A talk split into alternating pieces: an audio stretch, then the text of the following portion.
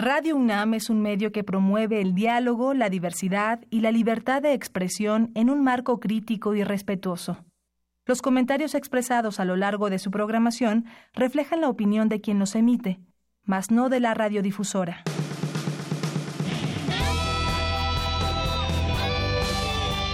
Prisma RU. Relatamos al mundo.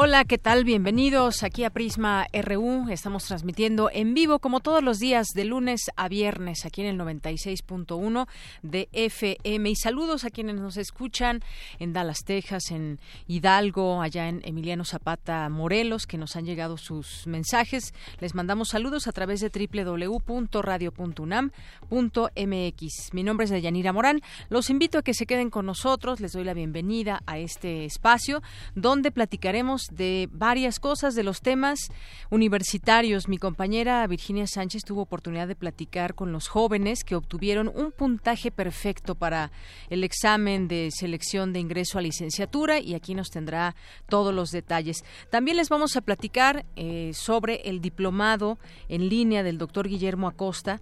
Es un diplomado en arqueología forense. Si tienen interés en estudiar sobre esto, pues aquí le tendremos todos los datos más adelante. Platicaremos también con el director ejecutivo de la Compañía Nacional de Danza, eh, David Berg, que estará vía telefónica aquí con nosotros. Y en el espacio de cultura, Tamara Quiroz entrevistará a Jerónimo Best, que es un director teatral, y eh, va a platicar sobre la obra que sale mal. También vamos a platicar en nuestra segunda hora de Prisma RU con el doctor Luis Quintanar. Él es investigador del Departamento de Sismología del Instituto de Geofísica de la UNAM. No solamente tiembla en Oaxaca o en Chiapas, en, en, la Ciudad de México también ya se han encontrado epicentros, epicentros en distintas zonas, en distintas delegaciones y nos va a platicar cuáles son las razones de por qué hay sismos con epicentro aquí en la Ciudad de México, algo que quizás no es un tema con el que estemos muy familiarizados, pero nos va a platicar por qué ya hay eh, temblores o si siempre ha habido que tengan epicentro aquí en la Ciudad de México. Y también tendremos información nacional, internacional. Hoy es viernes de Melomanía RU con Dulce Wet, jefa de discoteca de Radio UNAM. Todos los viernes nos tiene invitaciones a escuchar la mejor música, así que quédese con nosotros. También tendrá algunas efemérides en torno al mundo de la música. Vamos pues a irnos a nuestro resumen informativo. Relatamos al mundo. Relatamos al mundo. La una de la tarde con siete minutos. Hoy viernes 27 de julio en los temas universitarios.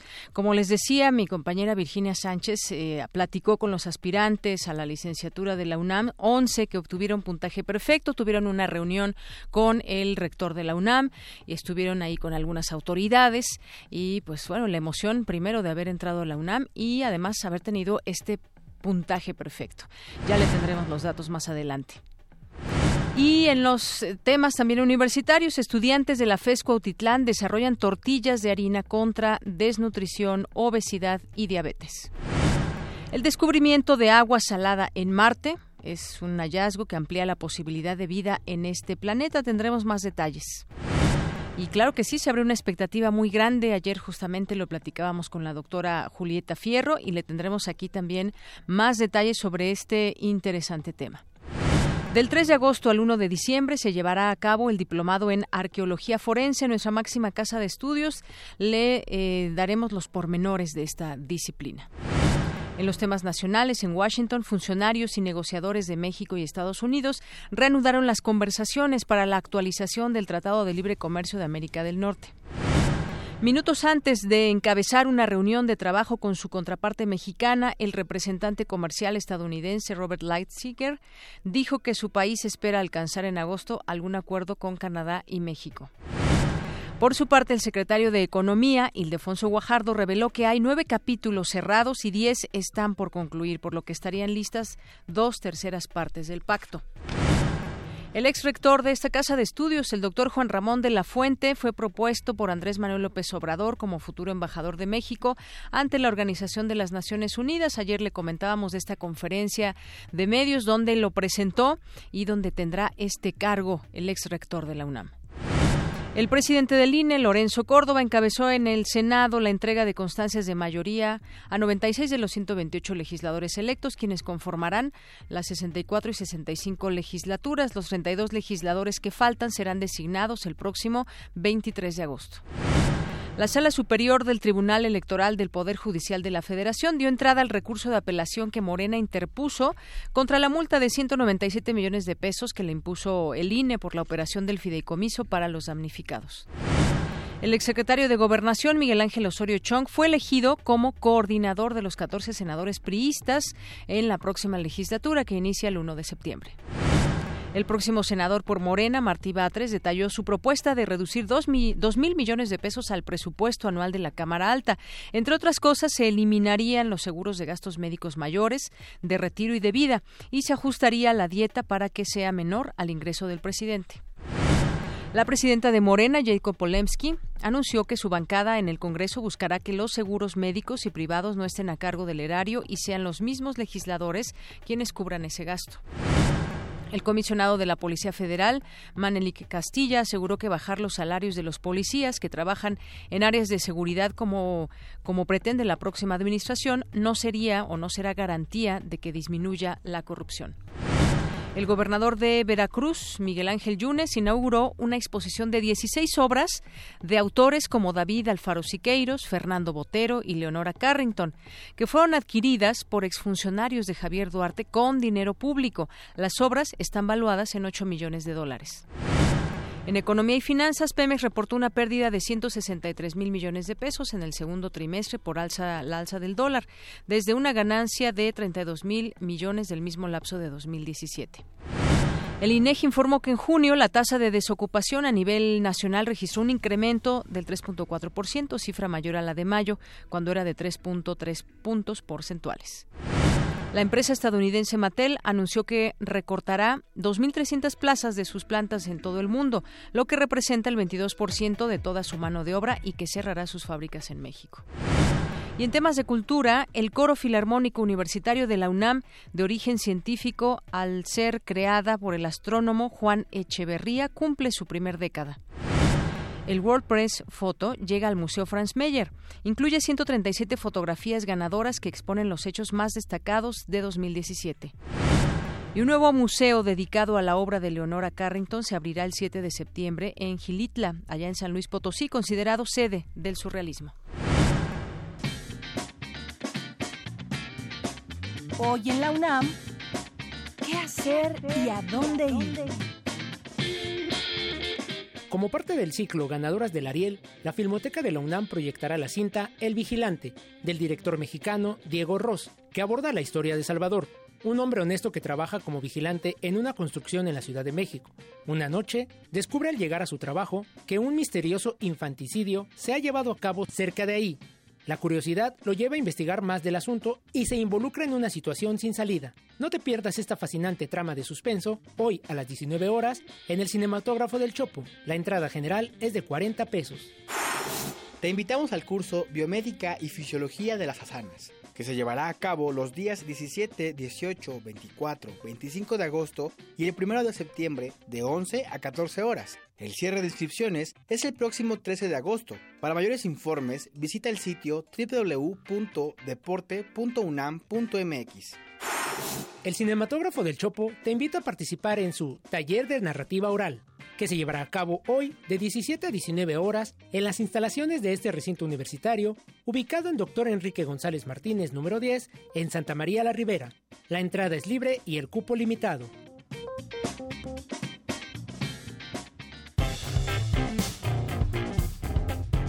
Campus RU Una con 14 minutos en nuestro campus universitario. Eh, mi compañera Virginia Sánchez estuvo allá en las, en las instalaciones de la Rectoría, en donde estuvo platicando con jóvenes que tuvieron este puntaje perfecto en el reciente examen de selección de ingreso a licenciatura. Cuéntanos, Vicky, ¿cómo te fue? Muy buenas tardes. Hola, ¿qué tal? De Yanira y auditorio de Prisma RU. Muy buenas tardes. Pues sí, efectivamente, el día de hoy nos dimos cita ahí en Rectoría. Pues eh, en el reciente examen de selección de la UNAM, 11 aspirantes obtuvieron 120 aciertos, es decir, respondieron acertadamente todas las preguntas de dicho examen. Siete de ellos van para la carrera de médico cirujano. Fíjate qué interesante. Se trata de Regina Pereda Mejía, María Fernanda Quintero Rivera, Oscar Raúl Ramírez Mendoza, Alberto Alexis Tejas Siles, Israel Aldair Torres del Valle, Eva Loreno Valadez Montero y David Vidal Alderete. También entre los once aspirantes con estos aciertos totalmente acertadamente respondidos están Arlet Jocelyn López Ramírez para Ingeniería Civil, Dante Mauricio de los Ríos Díaz, que va para la carrera de Actuaría, Pedro Antonio Argüelles González para Odontología y Laura Vázquez García para la carrera de Medicina Veterinaria y Zootecnia. Y pues como te comentaba, es por ello que se ofreció una rueda de prensa con cinco de ellos pues para conocer y platicar un poco sobre su sentir eh, al entrar a nuestra máxima casa de estudios, pues con esta distinción. Así que escuchemos a Regina Pereda Mejía, ella de 20 años, quien nos comparte cómo fue su preparación para el examen de ingreso. Soy Regina, mi proceso de estudio fue que yo antes, el año pasado, estaba estudiando biología, la estudié un año, igual aquí en UNAM, entonces la verdad llevaba materias que eran similares a lo que me iban a preguntar en el examen y a lo que iba a tener en la carrera de medicina. Llevaba biología, química, llevaba cálculo, entonces eso me ayudó bastante. Después tomé un poco de clases particulares para empezar a ver lo que no había visto en la, en la escuela y entonces como que historia y todo eso lo empecé a ver y con eso, con eso fue, o sea, todo el año la verdad es que me la pasé estudiándolo. Fueron largas horas de estudio para quedarme en la universidad porque era lo que quería. Y bueno, pues también Israel Aldair Torres del Valle, de 21 años, quien también ingresa a la carrera de médico cirujano como Regina, también nos comparte precisamente sobre esta preparación que, que tuvo para hacer el examen.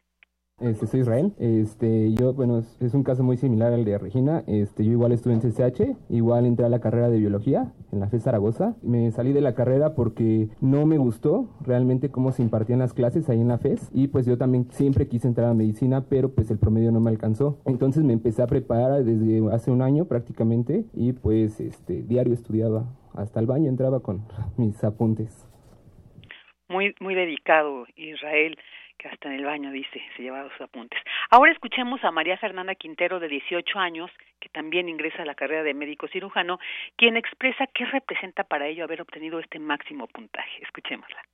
Es una experiencia muy padre y emocionante quedar en UNAM y más que yo, médico cirujano, muchos chavos igual que yo hicieron el intento y un, muchos no, no tuvieron la oportunidad de quedar, pero yo iniciar de 10 es muy padre. La verdad nunca me imaginé haber sacado una calificación perfecta porque uno obviamente va con esa iniciativa de que vas por todos, nunca vas por uno ni vas por dos, vas por todos y pues se siente muy padre. La verdad es una emoción que cuando viste ese 120 dije, wow, no, no me lo imaginé, la verdad estoy muy emocionada.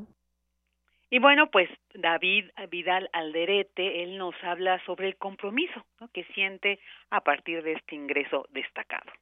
Eh, espero poder mantener lo que hice para el examen porque nunca he sido alguien muy aplicado, o sea, fue motivación para este momento y espero poder mantenerlo toda la carrera, o sea, así como entré, pues salir y salir en el tiempo debido. Salir en el tiempo debido, decía, y mantener este, este, esta máxima calificación. Y finalmente Arlet Jocelyn López Ramírez, de 18 años, nos compartió el por qué decidió estudiar la carrera de Ingeniería Civil. Escuchémosla. Yo escogí la carrera de ingeniería civil porque, pues, por lo que he visto, lo que últimamente ha pasado en el país de los sismos, terremotos y todo eso, pues yo creo que hay mucho que construir y que, que sea algo bien, ¿no? No como de por entregar un edificio rápido en un temblor se caiga.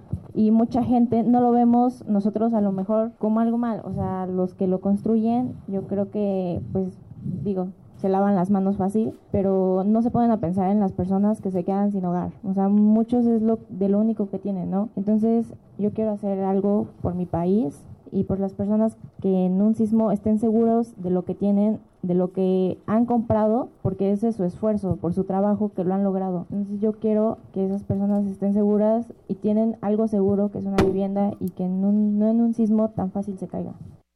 Bueno, pues ahí está el compromiso, ¿no? Dicen, sobre todo trabajar por por la gente, a favor también decían eh, los chicos que van a, a, médico cirujano, pues esto por a favor de una salud, ¿no? De verdad completa este compromiso. Y bueno, pues de Yanira Auditorio les comento, eh, las preguntas las hacíamos los medios, ¿no? Ellos solo llegaron, sentaron a la, a la expectativa de que, que nos van a preguntar y bueno, pues las preguntas oscilaron así o, eh, entre esto, cómo fue su preparación, eh, veían, pero algo muy interesante que se les preguntó es sobre esta visión del pues próximo gobierno que iniciará y pues todos coincidieron en que si bien no están muy involucrados en la política, esperan que se cumplan pues las promesas y una de ellas decía muy acertadamente, pues no puedo opinar hasta que se estén haciendo. Pero bueno, pues ahí está la opinión. Eh, conocemos un poquito más a cinco de los once aspirantes que obtuvieron 120 aciertos, a, a diferencia que el año pasado solo uno obtuvo el, el total de aciertos. Eh, eh, entonces, pues hoy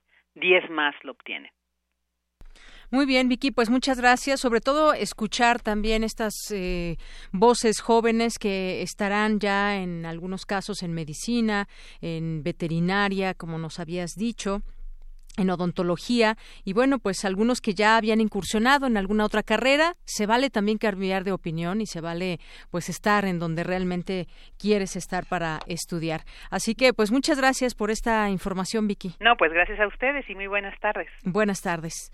Y vamos ahora con mi compañera Dulce García. Ayer eh, platicábamos con la doctora Julieta Fierro sobre el descubrimiento de agua salada en Marte sobre hoy también que hay eclipse lunar el más largo de este siglo y que podemos podemos seguir por, el, por internet, lo podremos seguir, eh, pero vamos a escuchar esta información, más información que tiene sobre este hallazgo importante, interesante por seguir descubriendo esta agua salada, qué implica, implicaría vida, qué tipo de vida. Adelante, Dulce García.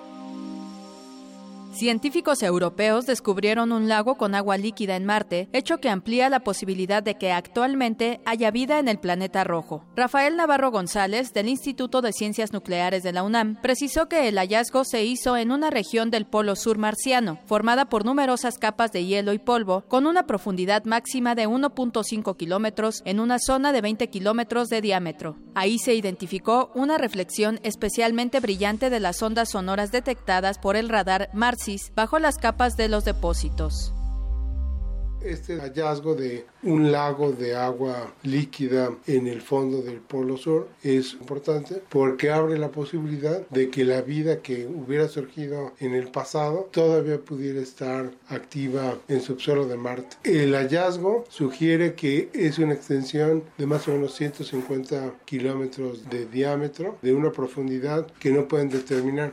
Y la gran incógnita es que lo mantiene líquido. La presencia de sales es fundamental para que pueda haber agua líquida a condiciones de por debajo de los 0 grados, pero debe de haber fuentes hidrotermales o de algún otro tipo que están haciendo que el agua se mantenga en estado líquido.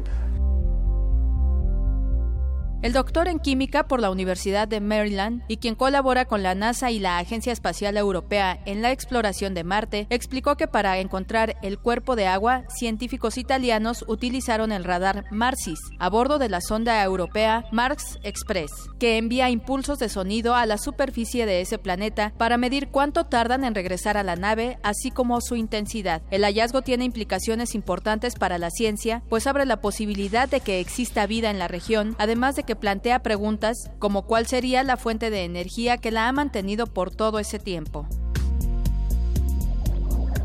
Navarro, colaborador de la misión Curiosity de la NASA, indicó que se sabe que la fotosíntesis no puede ocurrir en el área monitoreada debido al grosor y profundidad de la capa de hielo que no permite la llegada de la luz. Además, la existencia de organismos macroscópicos, como los conocemos, es imposible, pues requiere de mayor cantidad de energía, lo que implica el uso de oxígeno, y en la zona hay condiciones anaeróbicas. Detalló que otra limitante es la entrada de nutrientes, pues el lago está completamente cerrado y no se podría dar el intercambio de nutrientes, lo que restringe la cantidad de biosfera que pudiera existir. La misión InSight de la NASA, que actualmente se dirige al planeta rojo, ofrecerá información importante para saber lo que ocurre, pues lleva consigo un sismógrafo que aportará conocimiento sobre la potencial actividad tectónica. Sobre la posibilidad de usar el líquido encontrado en futuras misiones espaciales, el universitario destacó que existen protocolos internacionales de protección planetaria para la utilización de recursos en otros planetas, aunque no se descarta la posibilidad de aprovecharla para uso humano u obtención de combustibles. Finalmente,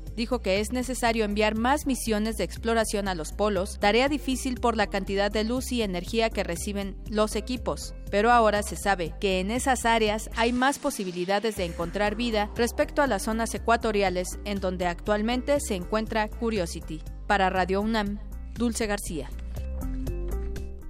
Gracias, Dulce. Y efectivamente es un gran hallazgo esto que se pudo encontrar en Marte, hallazgos importantes para la ciencia y bueno, pues sobre todo conocemos también de la trayectoria del doctor Rafael Navarro González, que pues es un químico, biólogo, astrobiólogo mexicano que ha trabajado toda su vida en la UNAM y en distintos proyectos también internacionales. Estableció el Laboratorio de Química de Plasmas y Estudios Planetarios en el Instituto de Ciencias Nucleares en la UNAM con el apoyo del Consejo Nacional de Ciencia y Tecnología de México en 1994. Tiene una gran trayectoria el doctor Navarro y pues eh, se abren muchas puertas con este con este hallazgo que te seguirán estudiándose.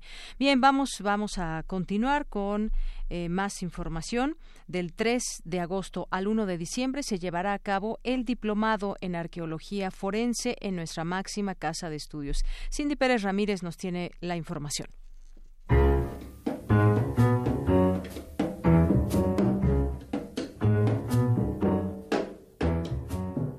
Con el fin de conocer los métodos y técnicas de la arqueología forense y su actuación en contextos relacionados con la violación a los derechos humanos, se llevará a cabo el diplomado coordinado por el Instituto de Investigaciones Antropológicas de la UNAM y dirigido a arqueólogos, antropólogos sociales, antropólogos físicos, historiadores, lingüistas, abogados criminalistas, etnohistoriadores, ciencias forenses, áreas afines y pasantes en estas áreas de estudio.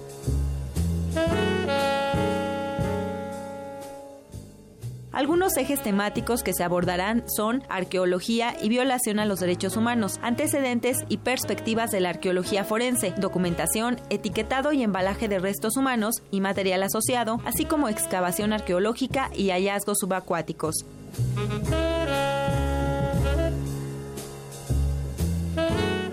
La duración es de 130 horas divididas en 32 sesiones de 4 horas. Las clases son los viernes de 16 a 20 horas y los sábados de 9 a 13 horas. Para mayor información visita la página web www.iia.unam.mx.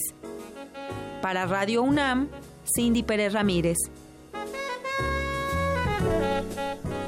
Gracias, Cindy. Una con 27 minutos. Vamos a entrar en detalles de este diplomado, ya tenemos en la línea telefónica al doctor Guillermo Acosta, que es investigador del Instituto de Investigaciones Antropológicas. ¿Qué tal, doctor? Bienvenido a este espacio de Prisma RU de Radio UNAM. Buenas tardes, muchísimas gracias por la invitación. Bueno, pues quisiéramos que nos platique, además, por supuesto, de invitarnos a este diplomado de arqueología forense, quienes nos estén escuchando, ¿qué se pueden encontrar en este diplomado, doctor? Bueno, pues el diplomado va dirigido a los distintos especialistas, tanto en el ámbito antropológico y arqueológico en particular, como a otras disciplinas eh, relacionadas, entre ellas, por ejemplo, criminólogos u otras áreas afines, precisamente para eh, abordar un tema que es muy importante dentro de la actualidad, este, pues tanto de nuestro país como en el ámbito internacional, que es el obtener ciertas eh, habilidades o capacidades para enfrentarse a contextos, por ejemplo, de desaparición forzada. El caso del temario en general, pues incluye las más diversas metodologías que empleamos en particular desde la arqueología forense para poder recuperar de manera correcta pues las distintas evidencias y que en la cadena de custodia pues un perito, por ejemplo, especialista en arqueología forense, pueda tener las condiciones de, eh, pues tanto resguardar en, en, buenas condiciones la evidencia como presentarlas ante un caso a nivel, pues ya penal o jurídico. Claro, este es un este es un tema y pues desafortunadamente lo tengo que decir así, un eh, muy necesario porque pues desafortunadamente cuando en esta búsqueda muchas veces de familiares desaparecidos y más en los últimos años y meses que se han encontrado distintas fosas clandestinas, muchas veces ubicadas por familiares o por gente que no tiene el mínimo de pues de conocimiento, de experiencia en cómo se debe tratar este este material óseo, este material que se encuentra y pues sin duda siempre hace falta que se dé ese trato y se y las investigaciones también tengan un lleguen a buen puerto, las investigaciones que están abiertas, que se siguen y que mucha gente pues sigue buscando algún rastro de su familiar. Claro, hay que entender, por ejemplo, que en el caso de los especialistas forenses, pues hay distintas disciplinas que están abocadas precisamente a este tema. Generalmente uno entiende especialistas ya mucho más específicos, por ejemplo, los antropólogos físicos, aquellos que analizan los restos óseos o los genetistas, son los más conocidos. Pero en el caso de los arqueólogos forenses, sucede que hay desgraciadamente pues un déficit de este tipo de especialistas dentro pues de las distintas procuradurías pero también dentro de los distintos grupos que están ahora encargados pues de hacer búsqueda precisamente de víctimas de eh, desaparición forzada. Entonces un poquito el eh, diplomado es para aquellos ya sea especialistas en el tema o aquellos que no lo son pero que están directamente implicados en él, puedan tener un mínimo de conocimientos que les permita precisamente enfrentarse a este tipo de contextos y en el caso de los arqueólogos, pues que tengan la capacidad de abordar los, los contextos con todo el rigor que se necesita, o aquellos que no son arqueólogos, que puedan tener el conocimiento necesario para directamente eh, involucrarse con los especialistas bajo las condiciones necesarias precisamente de obtener y resguardar un contexto de este tipo. Así es. Eh, eh, ahora, ¿para quién va dirigido? Quizás alguien que nos esté escuchando, el tema le interesa, pero ¿qué conocimiento previo debería tener o qué perfil de personas pueden tomar este diplomado? Bueno, lo, lo que se solicita es que sean, eh, por ejemplo, profesionales que o bien estén titulados o estén en ese proceso de disciplinas tanto dentro de la antropología como de disciplinas afines. Por ejemplo, un abogado que esté involucrado precisamente sobre condiciones eh, eh, forenses puede caer perfectamente o aquellas personas que estén involucradas por ejemplo dentro de, distintos grupos de búsqueda y rescate. Lo que se pide eh, dentro de un mínimo es obviamente si no están si no son directamente eh, profesionistas que tengan un conocimiento de alguna disciplina a nivel profesional aunque sean tesistas por ejemplo pero esencialmente porque hay hay algunas cosas que no se va a tratar demasiado a profundidad pero que sí se pide pues un poquito de, de, de, un baja, de un bagaje profesional. Este es un diplomado que está dirigido a ese tipo de, de, perfil. Obviamente, eh, pues en un futuro esperamos tener un, un, diplomado un poco más general para un público en general, pero en este momento pues nos interesa esencialmente formar profesionistas. Entonces, todos aquellos eh, profesionistas que tengan una disciplina afín, ya sea a las ciencias forenses o a la antropología y a la arqueología, son bienvenidos. Muy bien, ahí está esta información que es importante conocer este perfil. Ahora, el, el diplomado empezará el próximo 3 de agosto y termina hasta el 1 de diciembre. Ahorita están abiertas las inscripciones. ¿Cómo, ¿Qué días, a qué hora, doctor, se impartirá?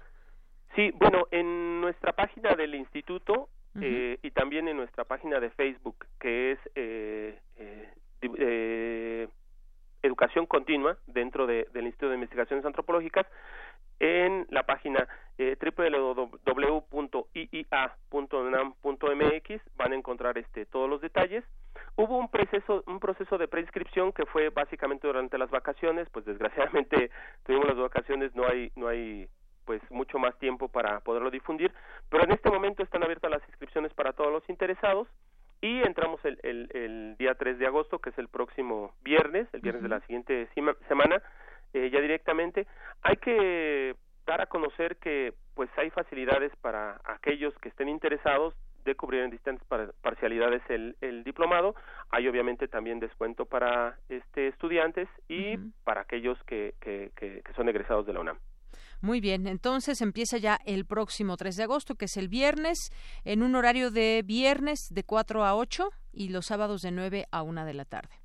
Sí, este horario lo pusimos en particular porque sabemos que mucha de esta gente que está interesada en este tipo de temas, por supuesto, trabaja y entonces pueden tomar los viernes por la tarde y los sábados en la mañana para que puedan pues cubrir todo el todo el diplomado sin ningún problema. Muy bien, repito, la página es www.iia.unam.mx para que conozcan pues más de esta información, las formas de pago, el, el, temario, todo esto de lo que hemos platicado, si lo quieren más a detalle, ahí lo pueden encontrar en Educación Continua. Así es. Muy bien, doctor, pues algo más que usted desea agregar.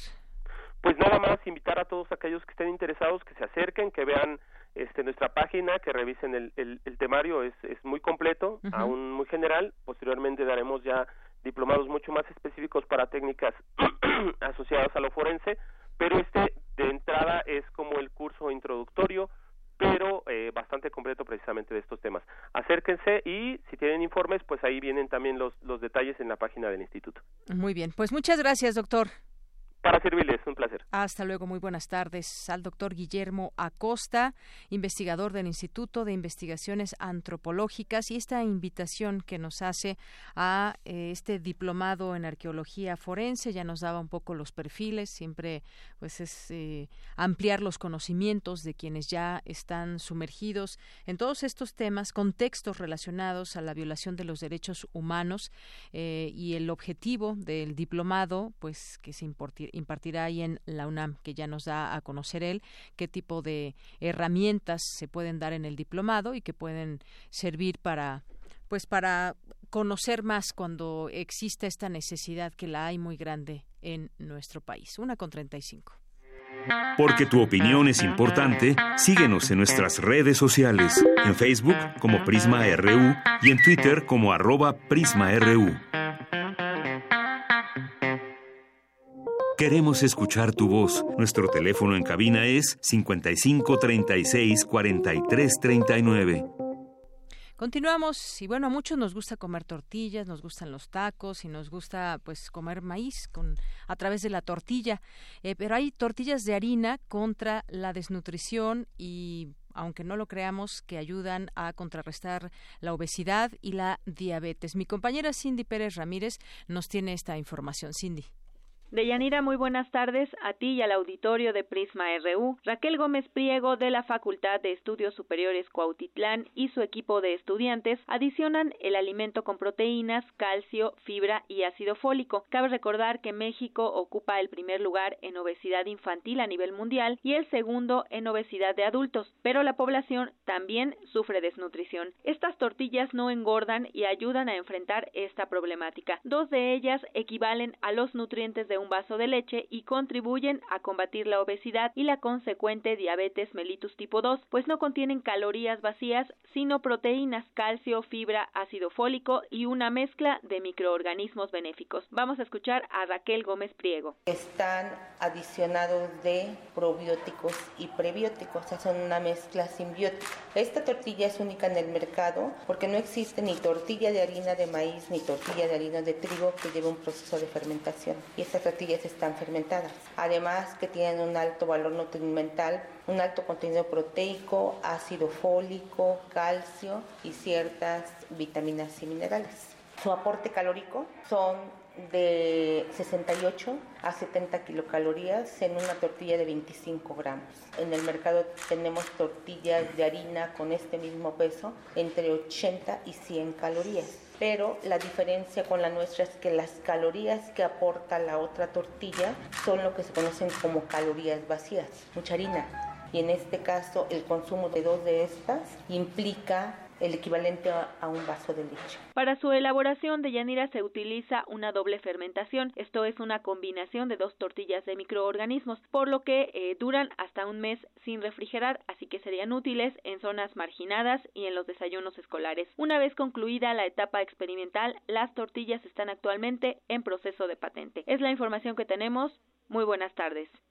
Gracias, gracias Cindy Pérez Ramírez por esta información. Queremos escuchar tu voz. Nuestro teléfono en cabina es 55 36 43 39. Relatamos al mundo. Relatamos Relatamos al mundo. Una de la tarde con 38 minutos y es, es viernes también de Cantera RU en este espacio donde mi compañera Virginia Sánchez entrevista a algún estudiante o egresado que ha destacado en algún área y en esta ocasión nos presenta a Rosaura López. ¿Quién es Rosaura López? Bueno, pues escuchemos la cantera.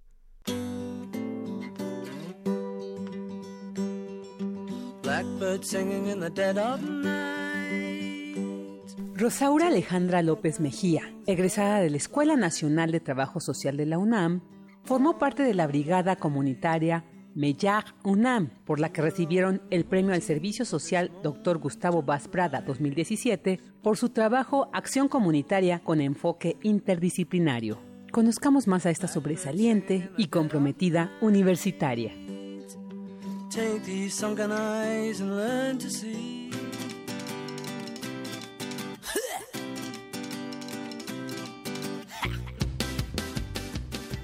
Yo me llamo Rosaura Alejandra López Mejía. Nací en la Ciudad de México el 7 de julio de 1987. Tengo tres hermanas, soy la segunda. Cuando era niña me encantaba jugar a las Barbies, a los Power Rangers. Cada una de nosotras éramos un personaje. Yo era la Power Ranger Yellow, la amarilla. Y era también a los nenucos, hacíamos historias, hacíamos casitas. Pero sobre todo era como Barbies y nenucos, pero con temáticas diferentes. Al supermercado nos gustaba también jugar mucho. Vendíamos quesos, los calcetines eran quesos. pues de niña no recuerdo que haya habido algo que me dijera, yo quiero estudiar algo social o trabajo social. De hecho, yo toda mi vida, desde que fui pequeñita, yo quería ser médica veterinaria. Me encantan los animales llegó un momento en mi vida en que sí estuve inscrita en medicina veterinaria, pero ya no me gustó. Algo pasó allí que no le entendía, no me hacía feliz y en ese inter yo trabajé, mi primer trabajo en la vida, ¿no? Y me gustó mucho el contacto con la gente. Entonces de ahí dije, yo quiero estudiar como algo social. Primero intenté para sociología. Vi el plan de estudios, me gustó. A mí el cine me encanta. De hecho, yo quería estudiar, todavía se puede quizá, estudiar cinematografía. Entonces, para estudiar cinematografía aquí en México piden que sepas qué onda con tu país, ¿no? Socialmente, económicamente, políticamente. Entonces yo dije, bueno, voy a estudiar algo social, sociología, para que de ahí pueda estudiar cine. E investigo el plan de estudios de sociología y veo que hay materias, asignaturas de cine. Y digo, eso estaría súper padre. Entonces hago el examen pero no lo pasé. Entonces luego lo vuelvo a intentar, pero me topo con trabajo social, veo el plan de estudios y veo pues es lo mismo, pero como más práctico. Y dije, no, pues trabajo social. Y ya hago el examen y ya me quedé en trabajo social. Pero ya en la carrera me gustó mucho y sobre todo cuando llegué a las prácticas. Y ya estando allí fue cuando me di cuenta, esto me gusta. Pues hacer mi servicio social en Quintana Roo, en Puerto Morelos, la verdad es que ha sido una experiencia de vida. Eh, muchos aprendizajes profesionalmente, pero sobre todo personalmente. Mi corazón se quedó allá una parte muy grande. Representó para mí pues conocimiento de la realidad, ¿no? Porque muchas veces aquí en la Ciudad de México como que todo lo vemos como si fuera así siempre en todos lados, ¿no? Y pudimos ver realidades muy distintas y conocer a esas personas y tratar con esas personas, la cultura y así. Y para mí representó muchísimos aprendizajes, experiencias inolvidables y pues el, el estar en contacto con la naturaleza así tan cerca, no, de verdad que me, me encanta.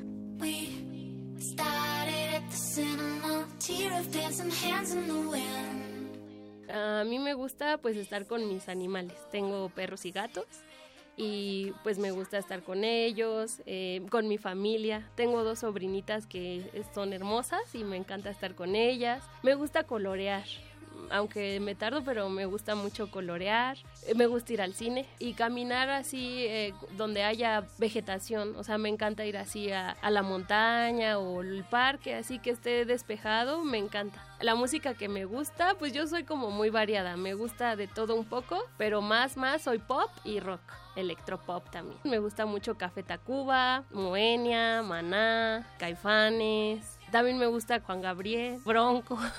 de los Beatles. Hay una mujer que se llama Galantis, que es como electropop, me gusta mucho. La experiencia de estar en la universidad, se la agradezco también, obviamente, a mi casa de estudios, la UNAM, a la Escuela Nacional de Trabajo Social y a mi familia y pues a las personas, maestras, maestros, compañeras, compañeros que a lo largo de la carrera pues me enseñaron qué es lo que quiero o qué es lo que no quiero y pues para seguir creciendo. Pero pues sobre todo a la gente que en el camino me ha apoyado.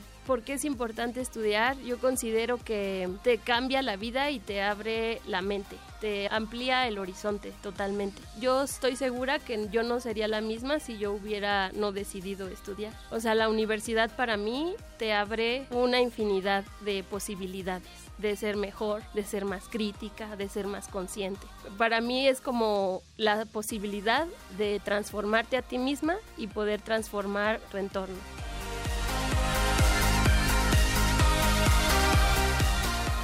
Para Radio UNAM, Rodrigo Aguilar y Virginia Sánchez.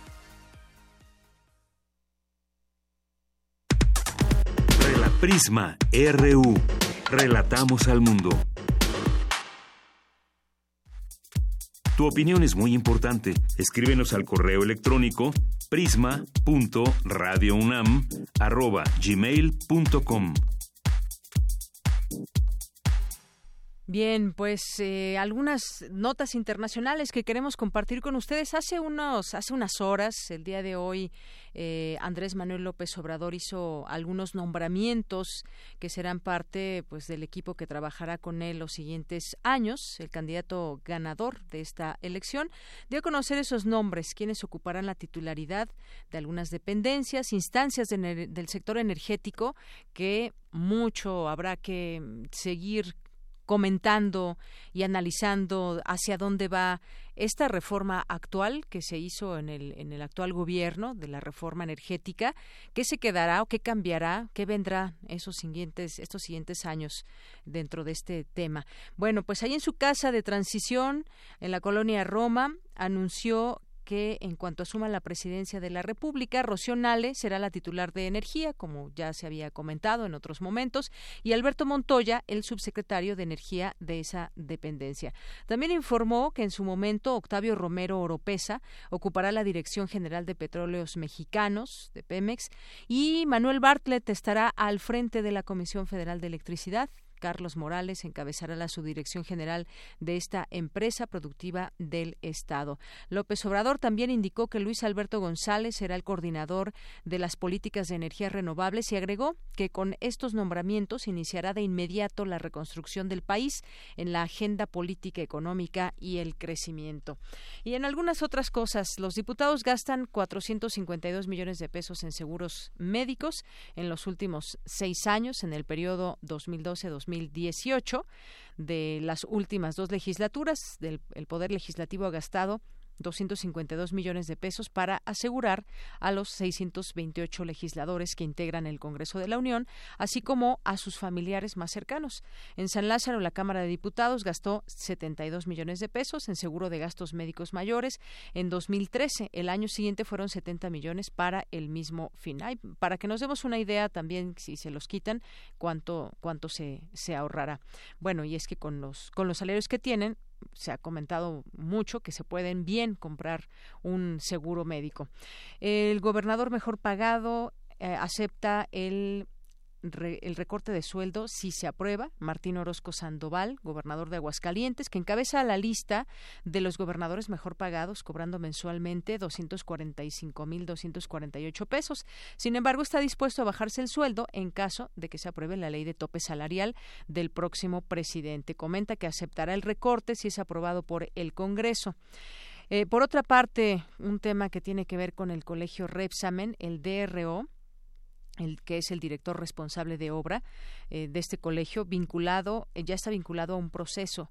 Un juez de control de la Ciudad de México vinculó a proceso a Juan Mario N., director responsable de obra del colegio Repsamen, por el homicidio de 26 personas, de los cuales 19 fueron niños y 7 adultos a causa del derrumbe del colegio del 19 de septiembre pasado, eh, este temblor que se sintió hace pues ya vamos para un año. Luego de 15 horas, el juez Joel de Jesús resolvió la situación jurídica de este DRO, a quien la Procuraduría General de Justicia de la Ciudad de México imputó el homicidio de estas personas. Bueno, pues si así se queda libre de toda culpa Claudia Sheinbaum, que ya se había comentado también este, este tema y que se hizo un uso, pues también eh, a decir de muchos, exagerado en su en su contra. Bueno, pues la traición de militantes llevó al partido a perder fuerza. Nos referimos al PAN, así lo dice su presidente Damián Cepeda, que aseguró que hubo militantes que traicionaron al partido en los comicios del 1 de julio. Algunos de los militantes, no quiso nombrarlos, asegura pactaron con el PRI en su apoyo, haciendo caso omiso a su candidato Ricardo Anaya. También comentó que la derrota tiene que ver con el que la gente aún ve al PAN reflejado en la fallida guerra contra el narcotráfico de Calderón, a su vez como PRIAN por haber firmado juntos el Pacto por México y ahora asume una postura de, de cero negociación con el próximo gobierno con el fin de evitar lograr posiciones. Así que pues ahí van viendo cómo fueron estos esta derrota y las causas por las cuales tuvieron estos resultados y bueno, pues no mencionan al PRD, pero también otros de los otro de los derrotados. Y por último, también compartir esta información en los temas nacionales, gasolina sigue al alza, según el informe de la Comisión Reguladora de Energía, el incremento de la gasolina con respecto al cierre de enero de este año ha sido un incremento de 12% en Magna, 9% en Premium y 11% en entre junio de 2016 y enero de 2017 se registró el mayor salto del costo por litro del combustible pasando de 13.16 la magna a 16 pesos por litro. Este organismo regulador detectó que algunas entidades del país superan los precios del promedio nacional, como en Colima, que se venden promedio a 18.76 pesos, y así en algunos otros estados varía varía un poco los pesos eh, cuánto cuesta por litro. Bien, pues hasta aquí dejamos la información nacional y nos vamos ahora a la sección de cultura. Prisma RU. Relatamos al mundo.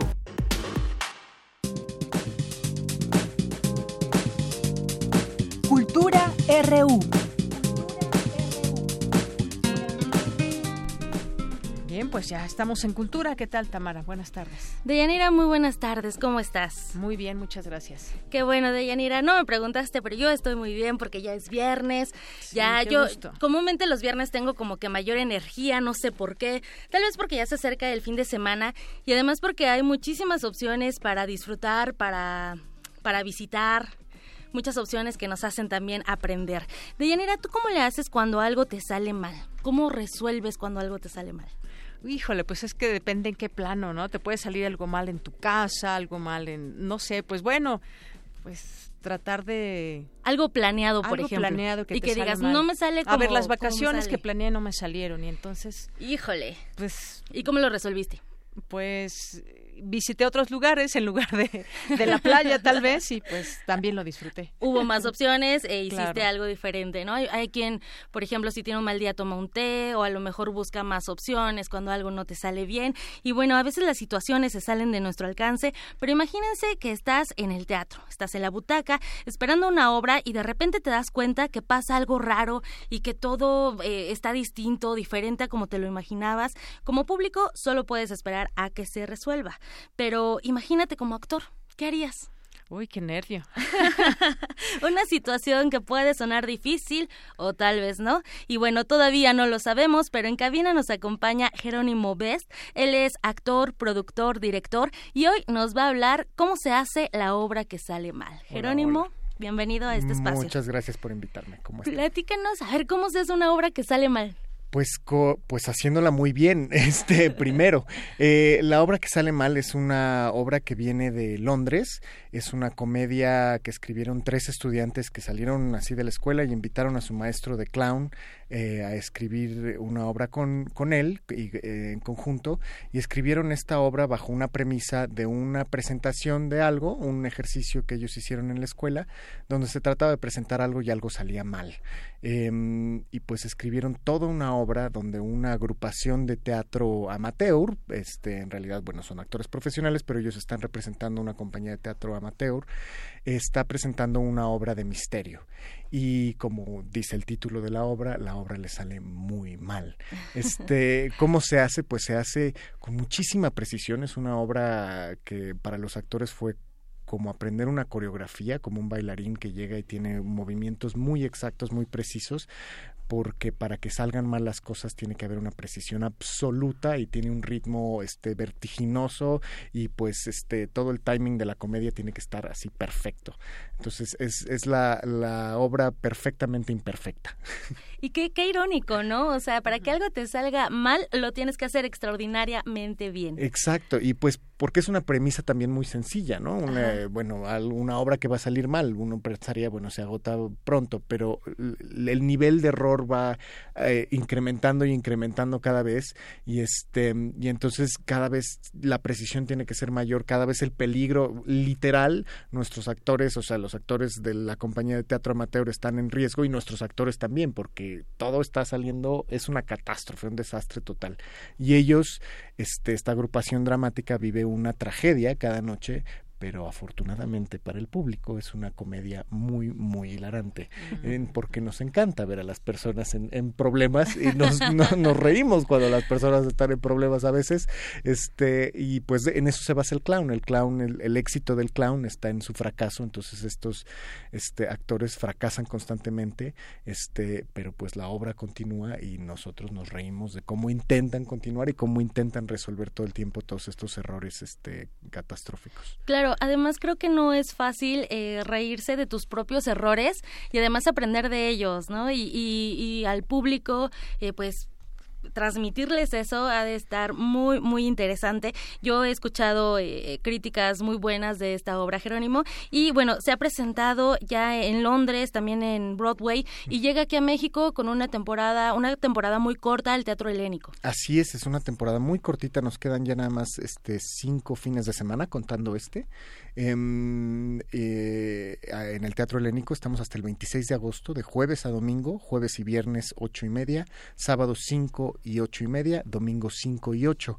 Y pues es una obra que le ha dado la vuelta al mundo, como te, te contaba al principio, este empezó con estos estudiantes que, que, crearon esta obra con su maestro y empezaron en un teatro, en un pub este, en Londres, en, con 40 butacas cuatro boletos vendidos la primera noche y los demás todos invitados y de a raíz de ahí después de cinco años de trayectoria que lleva esta obra pues ya ha estado en el West End de Londres ha estado en Broadway ha estado en Italia ha estado en Australia ha estado en Budapest este ahora aquí en México prontamente en Rusia en Corea en fin le está dando la vuelta al mundo porque es una comedia este universal o sea este esta idea de que tienen los niños de cuando nosotros o sea no sé si ustedes han visto los bloopers o, o cuando algún video de que alguien este va caminando por la calle y se tropieza, pues es como una reacción instintiva reírnos de eso. Entonces, este, en eso se basa esta comedia, eh, inspirado mucho en, en, el tipo de comedia del gordo y el flaco o de Buster Keaton, que es una comedia muy blanca para toda la familia y toda la familia se, se viene aquí al teatro a pasarse la bomba. O sea que sí, nos, nos aseguras que nos vamos a divertir, que nos, nos vamos a reír, vamos a estar tranquilos mientras viendo cómo ellos resuelven el problema. Exacto, les garantizo que se van a reír por dos horas sin parar este de estas pobre de esta tragedia de estos pobres actores este valientes que tratan de continuar su función. De toda esta historia. Oye además Jerónimo bueno están muy bien acompañados porque los actores eh, son reconocidos también y tienen una una gran trayectoria. Eh, hay algunos que son de la UNAM otros tantos que estudiaron en el extranjero y creo que eso hace una amalgama perfecta también. Así es tenemos un elenco maravilloso la verdad. Está este mm, Adrián Vázquez Irene Azuela Artus Chávez Daniel Haddad, entre muchos otros este, actores. Es una compañía de, de 11 actores. Em, y como dices, este, es como una variedad de escuelas y de, este, de trayectorias de teatro de donde provienen todos estos actores. Eh, para nosotros fue muy importante que hace un año, antes de, cuando estábamos en el proceso de producción de esta obra, em, invitamos al director aquí a México a hacer un casting.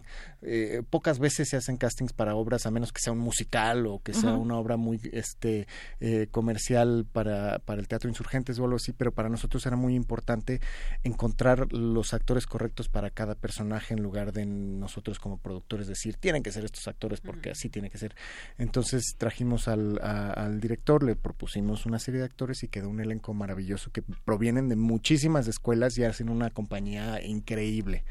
Qué bueno, qué, qué, qué divertido suena. actores entonces? Son 11, en total, son 11 en la compañía, sí. Este, hay, en realidad, son 8 los, los personajes, pero tres de ellos también están funcionando atrás en el backstage y este hacen alternan con, con los actores principales. Como es una obra bastante riesgosa para ellos, luego si cualquier cosa sucediera tocamos madera. No, no, no, este, no, le podemos eh, tocar, no le podemos tocar en la mesa, pero este pues este siempre hay alguien que puede entrar este a seguir la función este y que se saben dos, dos actores masculinos que se saben todos los personajes masculinos y una actriz femenina que se sabe los dos personajes femeninos y van a ir alternando este trabajo en equipo. función. exactamente así se le llama.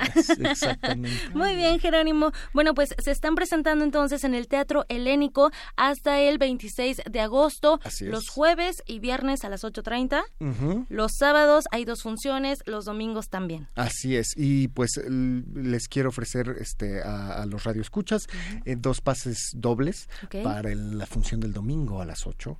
Domingo a las 8. A, reírse muchísimo, les garantizo que dos horas se la van a pasar muy, muy, muy bien. No, además, Jerónimo, que vayan y se tomen una foto y que tomen una foto al programa de mano, ¿por qué no? Y que te etiqueten a ti, te encontramos, ¿cómo te encontramos en Twitter? Best Jerónimo, y las redes de la obra son uh, arroba obra que sale mal y en Facebook y estamos como la obra que sale mal. Y que nos compartan qué tanto se rieron y bueno, mientras estos dos pases dobles que nos traes, que nos regalas al auditorio de Radio UNAM, se van a ir al 55 36 43 39. Ahí va de nuevo por si no lo tienen, 55 36 43 39. Jerónimo Best, muchísimas gracias por acompañarnos, gracias, gracias por los boletos y bueno, gracias por contagiarnos y antojarnos ir al teatro. Claro que sí, es un placer invitarlos. Muchísimas gracias, Deyanira. Bueno, yo me despido y les deseo que tengan un excelente fin de semana. Vayan al teatro, yo los recomiendo. Vayamos al teatro. Gracias, Tamara. Gracias, Jerónimo. Vamos a hacer una pausa. Regresamos a la segunda hora del programa Prisma RU. Prisma RU. Relatamos al mundo.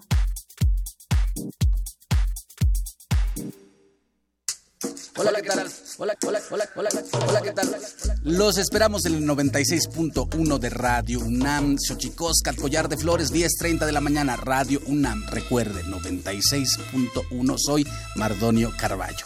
Xochicoscat, lunes a las 10.30 horas por el 96.1 de FM. Radio UNAM. Experiencia sonora.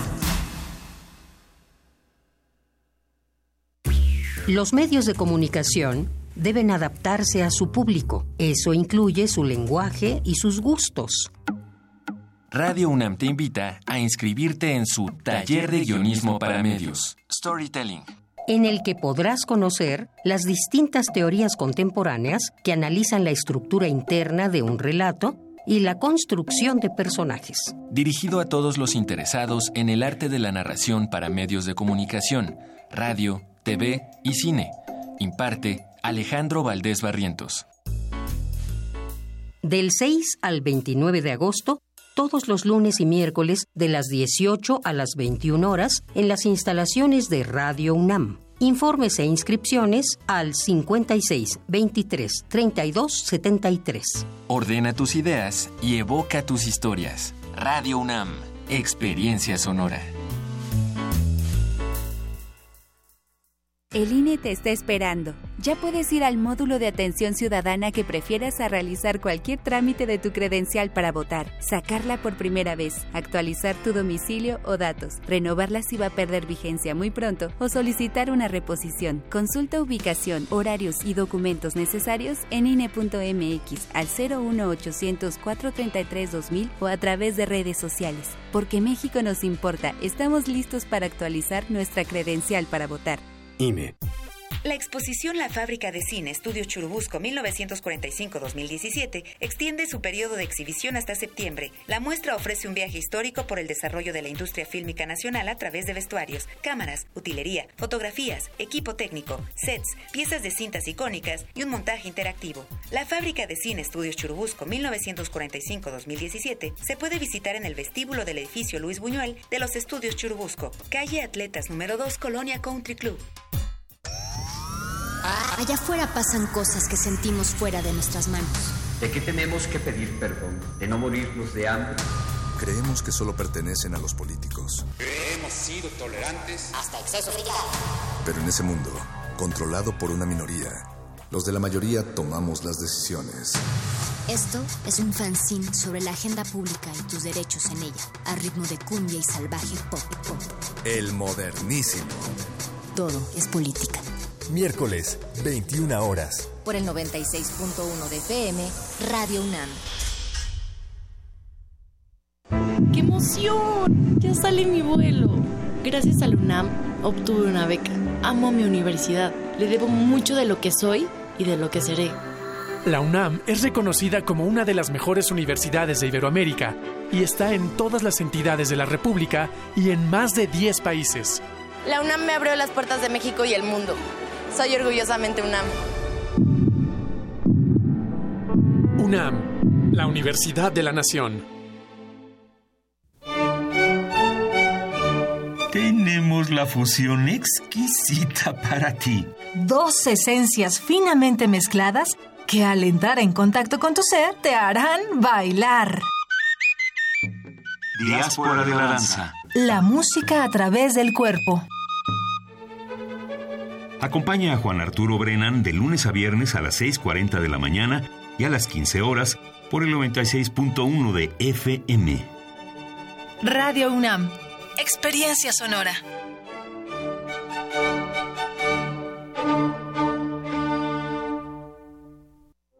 Queremos escuchar tu voz. Nuestro teléfono en cabina es 55 36 43 39. Porque tu opinión es importante, síguenos en nuestras redes sociales, en Facebook como Prisma RU y en Twitter como arroba PrismaRU.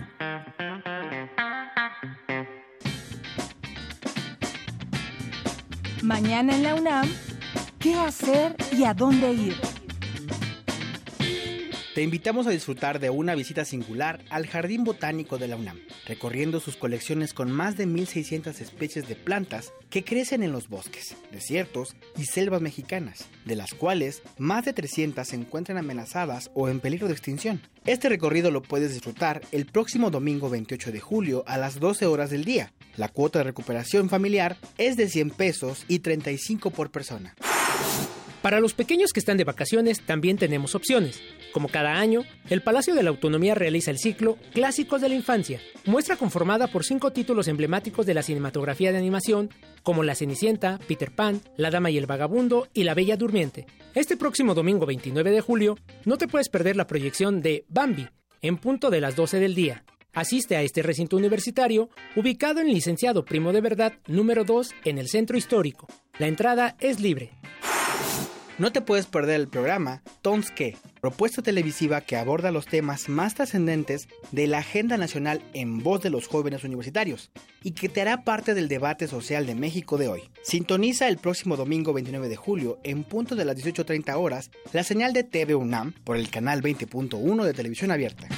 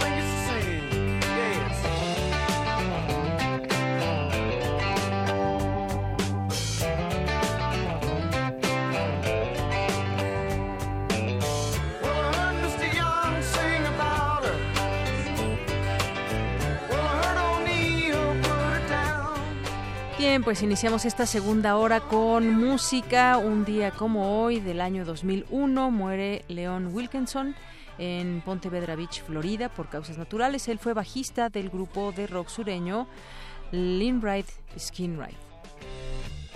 Leonard Skinner. Leonard Skinner, aunque tenga Y, así, así se pronuncia. Leonard Skinner. ¿Está bien? Bueno, eso es lo que estamos escuchando.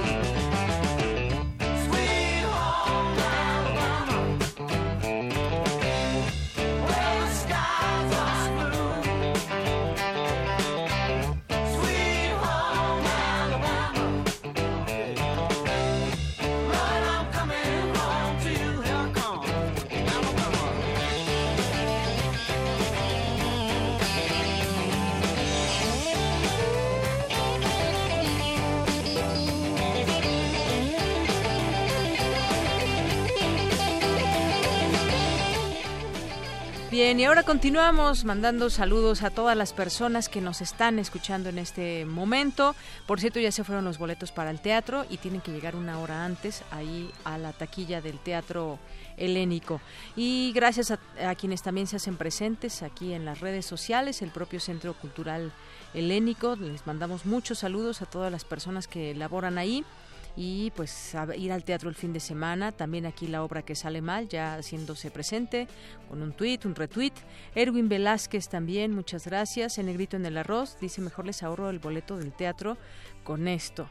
Ah, bueno, no sé. ¿Por qué nos pones ese GIF negrito en el arroz? Bueno, Camila Brett nos escribe, Héctor Manuel Gutiérrez Castro, tienda, la tienda UNAM también nos manda saludos, muchas gracias. Eddie Eddie, Vaquero, la obra que sale mal, ya mencionábamos, Jair Orozco, eh, la Danza MX también, Roberto Lemus, María Durón, Francisco Javier Rodríguez, que nos escribe por aquí dice que suena muy interesante esta obra. UNAM CERT también, les mandamos muchos saludos. Esta referencia sobre la seguridad de la información en países de habla hispana, noticias, artículos, consejos, vulnerabilidades y más. Esta página, esta, este Twitter que les recomendamos seguir, que es UNAM CERT. Muchas gracias. Luis Alejandro y Alidali Cruz también, Mario Emanuel y, y también Ingeniería UNAM. Les mandamos muchos saludos. Becarios UNAM también, Airam también por aquí que nos escribe Mario Humberto Hernández López que nos dice que está escuchando Prisma en Radio UNAM por Tuning. Bueno, pues también todo, muchos saludos a quienes nos escuchan a través de esta aplicación. Nos manda aquí la fotografía. Muchas gracias. Eh, a Galán de Barrio también siempre presente desde la izquierda. Buena tarde, buenas tardes desde la izquierda que nos escribe aquí. Em, George Wald también, Cecilia, el Palacio de Minería también, muchas gracias. Y a todos los que están aquí eh, haciéndose ver y escuchar a través de estas redes sociales.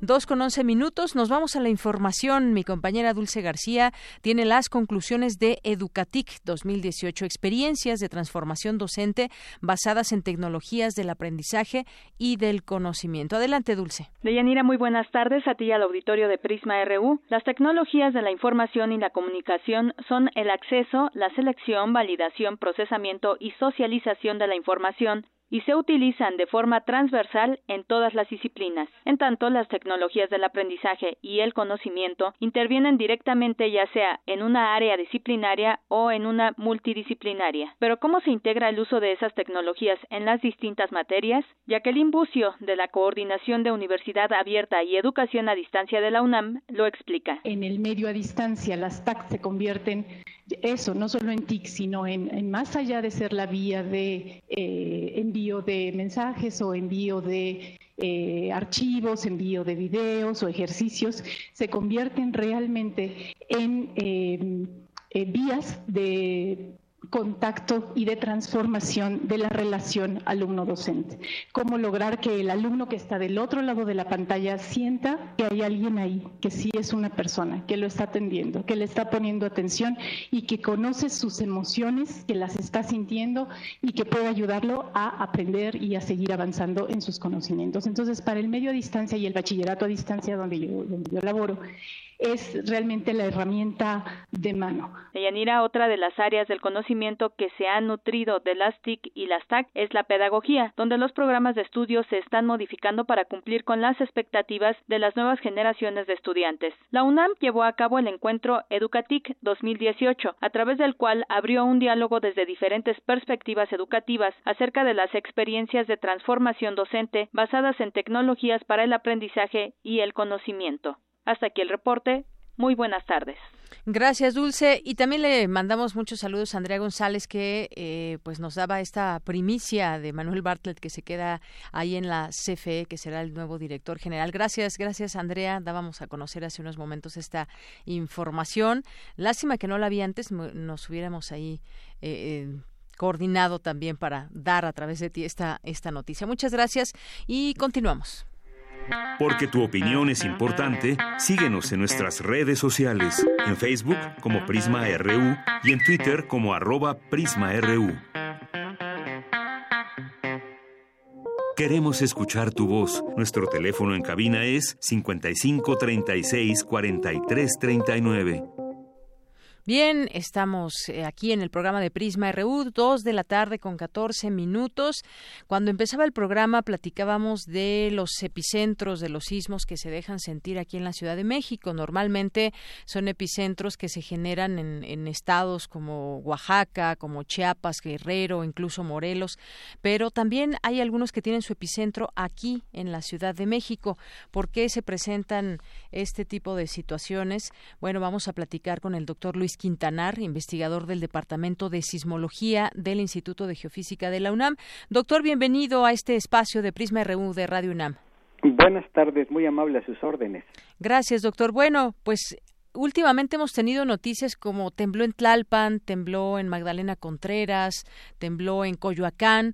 Eh, pues no sé si no esto es un fenómeno nuevo o siempre ha estado ahí, pero ahora tenemos como más atención a estas a este tipo de, de, noticias. ¿Cómo es que se generan eh, los epicentros aquí en la Ciudad de México o cómo explicar que hay sismos que que tienen aquí su, su sede, digamos? Claro, sí, bueno, lo primero que hay que recordar es que los sismos que se generan en la Ciudad de México eh, evidentemente tienen su origen en la activación de, de, fallas, es decir, cualquier sismo eh, se produce por una reactivación o por una activación en el movimiento en una falla. Ahora, el tamaño de esas fallas está en relación directa con el tamaño del sismo, es decir, fallas muy largas del orden de varios decenas o centenas de kilómetros producen evidentemente temblores eh, que son eh, relativamente grandes del orden de magnitud 6 o, o mayor. Eh, el, Valle de México no está exento de la presencia de esas fallas geológicas. Eh, las fallas geológicas dentro del Valle de México ya han sido ampliamente reportadas por investigadores fundamentalmente del Instituto de Geología.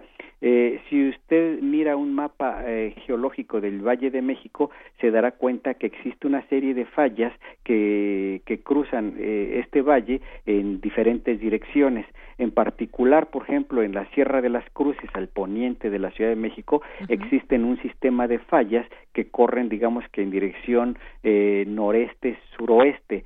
Eh, son estas pequeñas fallas que al reactivarse dan lugar a los sismos eh, que nosotros sentimos en, en, el Valle de México. Y eh, pues con relación a su pregunta de que si son nuevos estos sismos, pues no, en realidad estas fallas han existido desde hace varios cientos o miles de años, de tal manera que la sismicidad en el Valle de México no es un fenómeno nuevo, sí es, eh, no es tan frecuente como los sismos que ocurren en las costas del Pacífico, sin embargo, eh, se presentan y dada el tamaño más pequeño de estas fallas, los sismos que producen son significativamente de magnitud menor.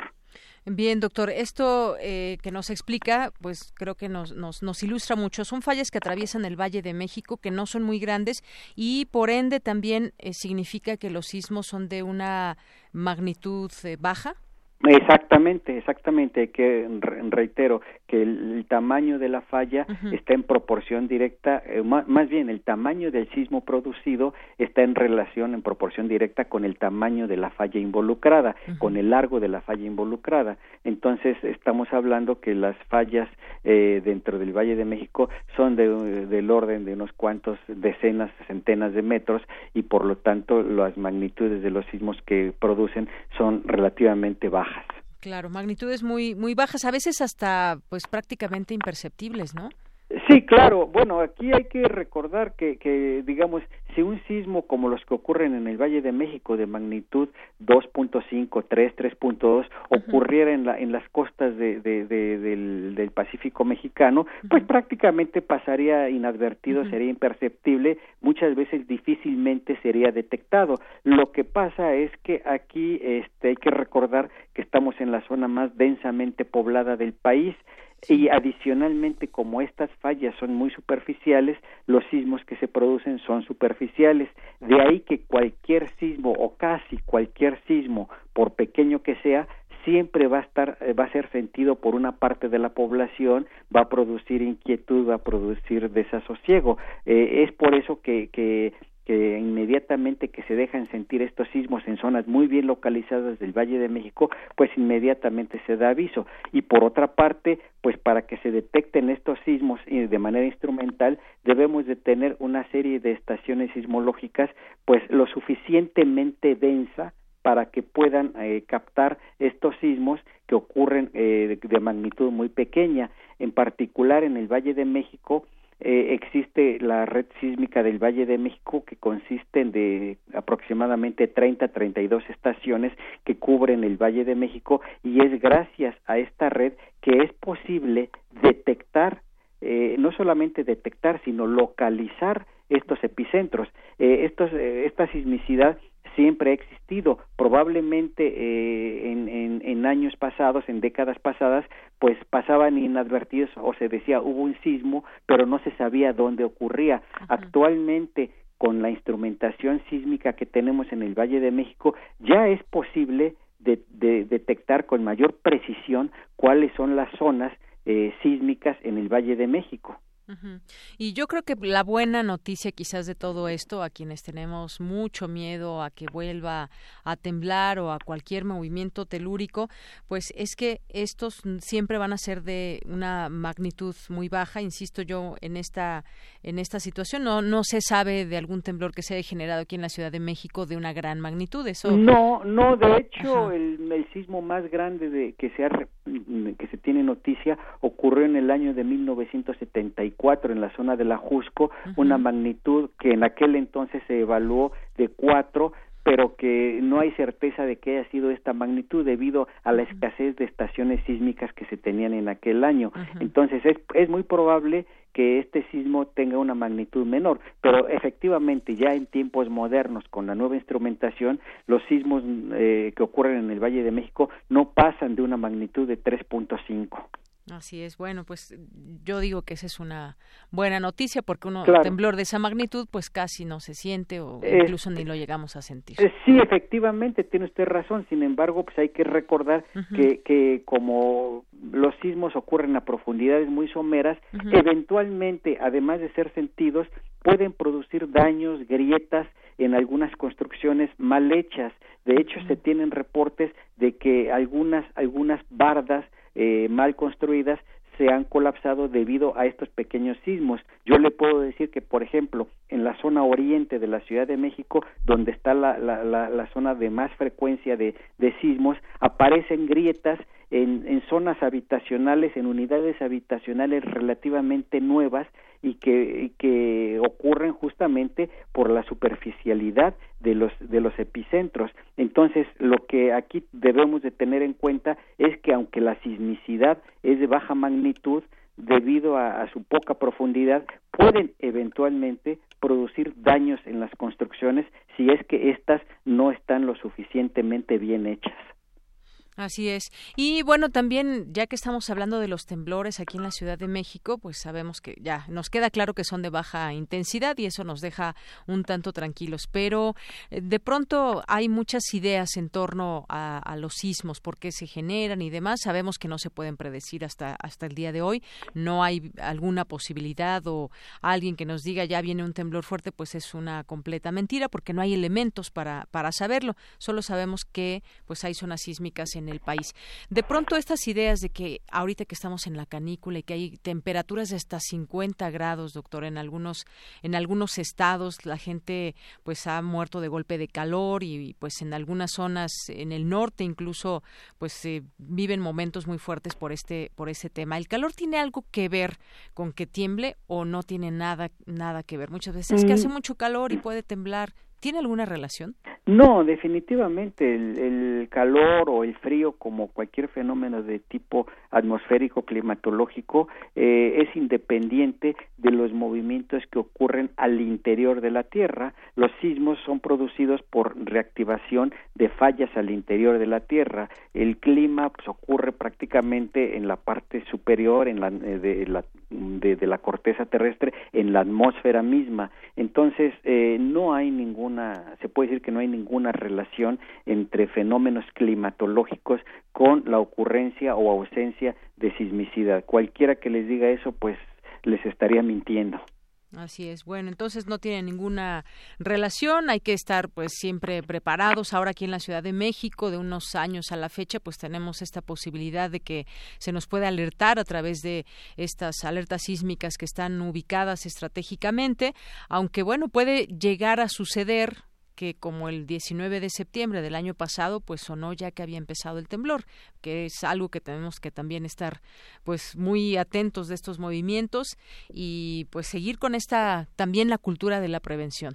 Claro, sobre todo porque mientras no no no haya en, en la ciencia un avance tal que permita eh, pronosticar o predecir un evento, no tenemos otra alternativa que acudir a la prevención. Y en cuanto a la alerta, pues evidentemente, eh, pues la alerta sísmica fundamentalmente fue concebida para sismos grandes de la costa del Pacífico. Eh, cuando los sismos ocurren en esa zona, pues efectivamente puede funcionar. Cuando los sismos no ocurren en esa zona, sino que ocurren en, en, zonas que están más cerca de la ciudad, pues evidentemente eh, la, la efectividad de la alerta pues va a ir disminuyendo. Efectivamente, fue la razón por la cual el 19 de septiembre del año pasado la alerta sísmica empezó a, a sonar al mismo tiempo que ya estábamos sintiendo el sismo, porque las ondas sísmicas tienen que viajar a los sensores que las detectan en la costa del Pacífico para que de ahí envíen su señal a la Ciudad de México.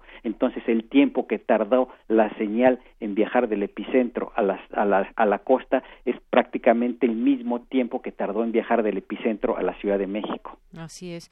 Y tampoco tiene nada que ver esta numerología porque el último el último temblor que tuvimos aquí de consideración que sonó la alerta, bueno, no todas porque como 1400 fallaron, eh, pues también fue una situación eh, que no, bueno, que, que se pudo alertar y estábamos hablando de este tema de la prevención, pero que, pues bueno, finalmente ahí tuvimos también un temblor o que, se produjo un 19, un día 19, doctor, pero ha sido coincidencia. Pues sí, prácticamente podríamos decir. Ese sismo del 19 de julio ocurrió más o menos en la misma zona, en la misma región que el del 19 de septiembre pasado en la zona de Huajuapan de León. eh, entonces, eh, bueno, la diferencia es que la magnitud fue sensiblemente menor que las del año pasado. Entonces ahí, pues sí, podemos decir que la alerta funcionó de igual manera, pero el tiempo el tiempo de alerta fue eh, fue fue sensiblemente menor que si el sismo hubiera sido costero. Así es. Bueno, pues ahí tenemos los, los tiempos también que, dependiendo el epicentro, el tiempo con el que se da la alerta, y pues la coincidencia de los números. Eh, eso sí, eso es algo realmente insólito, ah, yo diría. Así es. Bueno, doctor, pues un gusto platicar con usted aquí en este espacio. Al contrario, muy amable y muchas gracias por su interés. Gracias a usted, hasta luego. Hasta luego. Fue el doctor Luis Quintanar, investigador del Departamento de Sismología del Instituto de Geofísica de la UNAM. Porque tu opinión es importante, síguenos en nuestras redes sociales, en Facebook como Prisma RU y en Twitter como arroba PrismaRU. Queremos escuchar tu voz. Nuestro teléfono en cabina es 55 36 43 39.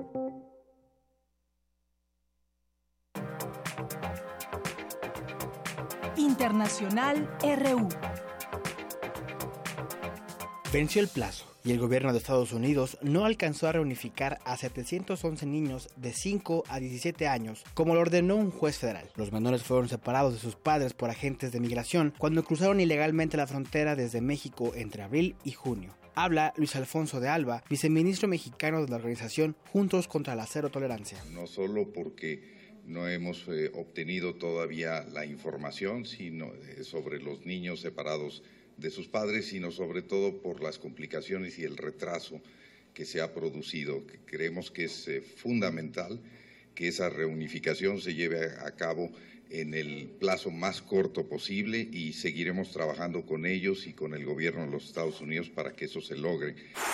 Las protestas contra el presidente de Nicaragua, Daniel Ortega, cumplieron 100 días. Lo que comenzó como una manifestación universitaria el 18 de abril contra la reforma de pensiones derivó en la mayor crisis que atraviesa ese país desde los años 80. La Asociación Nicaragüense por Derechos Humanos reveló que, ya actualizados sus datos, 448 personas han muerto, 595 se reportan desaparecidas y 2.800 230 están heridas. Joaquín Roa, secretario de Emergencia Nacional de Paraguay, confirmó que el ministro de Agricultura y Ganadería, Luis Nating, fue una de las víctimas mortales del accidente aéreo ocurrido el miércoles en la localidad de Ayolas. Tres mujeres que se encuentran fuera de peligro fueron apuñaladas en Santiago de Chile durante una marcha feminista a favor del aborto legal. Los agresores, quienes aún no han sido identificados, actuaron encapuchados y en grupo casi al finalizar la protesta. La Corte Internacional de Comercio de Estados Unidos instó a su administración a prohibir las importaciones de pescados y mariscos de México capturados con redes que matan a la vaquita marina. El presidente de Colombia, Juan Manuel Santos, aseguró que trabajará hasta el último día de su mandato para lograr un acuerdo temporal de cese al fuego bilateral con el Ejército de Liberación Nacional en las negociaciones que se llevan a cabo en La Habana, Cuba. Líderes transportistas advirtieron que podrían realizar nuevas movilizaciones luego de que el gobierno del presidente hondureño rechazó la propuesta que le presentaron para reducir el precio de la gasolina. En Grecia subió a 85 el número de muertos a causa de los incendios. Las primeras investigaciones arrojan que actos criminales pudieran estar en el origen de este siniestro. A la par de esa tragedia, una intensa lluvia al norte de la periferia de Atenas provocó severas inundaciones. El gobernador de California, Jerry Brown, declaró estado de emergencia en los condados de Shasta y Riverside por los incendios forestales que están fuera de control. En dos semanas han sido destruidas más de 16.000 hectáreas. La Organización de Naciones Unidas dijo que su flujo de efectivo nunca había sido tan bajo a estas alturas del año, por lo que urgió a los Estados miembros a pagar sus contribuciones si aún no lo han hecho. La Casa Blanca anunció que Pyongyang entregó un número sin especificar de soldados estadounidenses muertos durante la guerra de Corea en cumplimiento de lo acordado con Kim Jong-un en la cumbre de Singapur del 12 de junio. El presidente francés Emmanuel Macron valoró el diálogo entre Estados Unidos y la Unión Europea, pero rechazó la negociación de un amplio acuerdo comercial entre la actual falta de un contexto de equilibrio y reciprocidad. El presidente del gobierno español, Pedro Sánchez, descartó adelantar elecciones debido a la falta de mayoría parlamentaria para sacar adelante varios de sus proyectos, como el presupuestario de 2019. El gobierno británico anunció la legalización de la marihuana para uso terapéutico en su territorio. Sin embargo, aclaró que esta medida no abre el debate para legalizar la cannabis para uso lúdico.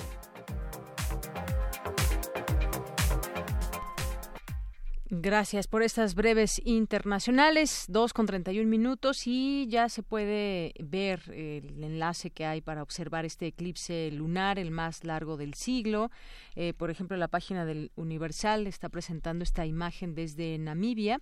Eh, en África, pues es un lugar donde se puede observar bien este eclipse, el cual platicábamos ayer. Siempre estos fenómenos naturales son de gran interés para la población, observarlos, aprender de nuestro entorno, el planeta rojo y la luna de sangre que se alían en un espectáculo celeste. Ayer nos explicaba la doctora Julieta Fierro el color de esta de la luna, cómo se ve con un tono rojizo y por eso se le llama la luna de sangre.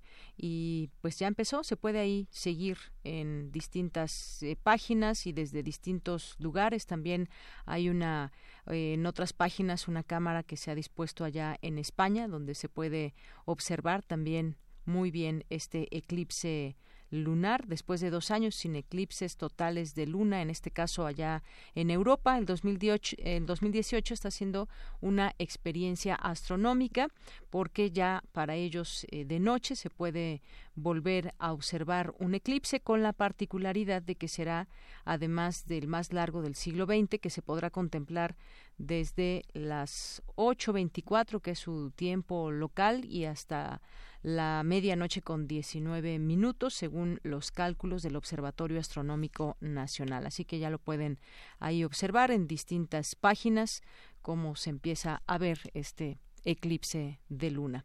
Y bueno, pues en algunas otras informaciones, en el caso de Francia y este acuerdo o no que puede haber entre la Unión Europea y los Estados Unidos, el presidente francés rechazó la negociación de un amplio acuerdo comercial ante la actual falta de un contexto de equilibrio y reciprocidad por parte de Washington, un tema que tienen que seguir discutiendo.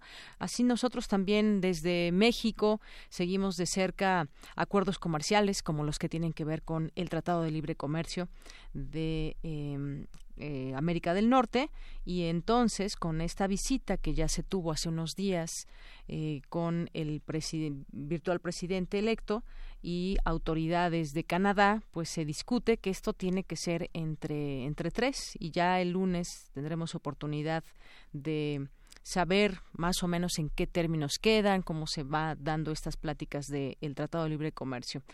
Bueno, pues vamos a continuar también con algunas otras cosas. En los temas internacionales, pues bueno, ya sabemos también que eh, Donald Trump dice, dice dispuesto, como siempre, se dice dispuesto, pero pues luego no dispone de mucha paciencia de un encuentro, un nuevo encuentro con eh, Vladimir Putin. Trump dispuesto a ir a Rusia, dice eh, eh Donald Trump en este sentido y también a seguir discutiendo otros distintos temas luego de que Vladimir Putin pues invitó a Donald Trump a Moscú. El presidente estadounidense dijo que está dispuesto a reunirse con él en Rusia. Eh, pues vamos a ver a continuar este diálogo que tuvieron en la cumbre de Helsinki y mucho que deriva de esas eh, justamente de esas reuniones. El presidente de Estados Unidos está abierto a visitar Moscú luego de esta invitación. Eh, está dispuesto a recibir al presidente en Washington también, dice, después del primer día del año de 2019 y él está abierto a visitar Moscú cuando se reciba una invitación formal, dijo la portavoz de la Casa Blanca, Sara Huckabee Sanders. Bueno, pues ahí ante la expectativa de una nueva reunión entre Trump y Putin. Poesía RU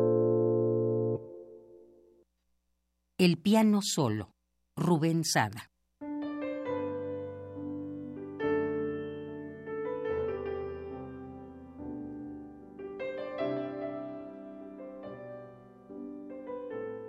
Qué tristeza observar tan solo el piano.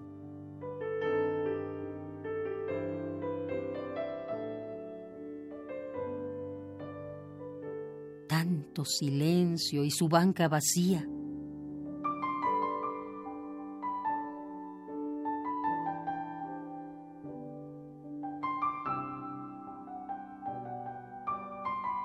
Si tú no estás aquí en la vida mía.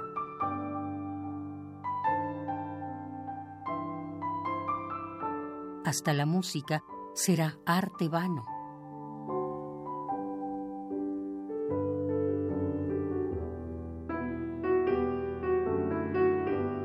Será un drama de estilo wagneriano, el mudo acorde, compás, melodía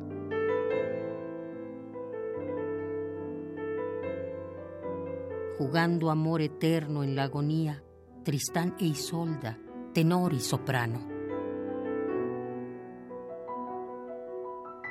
Y en la muerte de amor, que aquí nos toca, cómo me apena el silencioso dolo que mi deseo sería besar tu boca.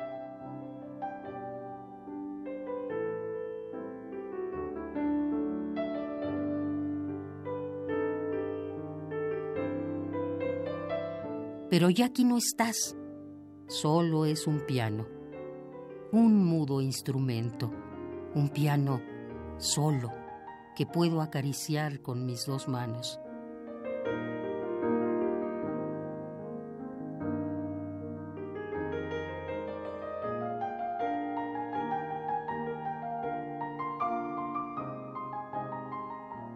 Qué tristeza observar tan solo el piano.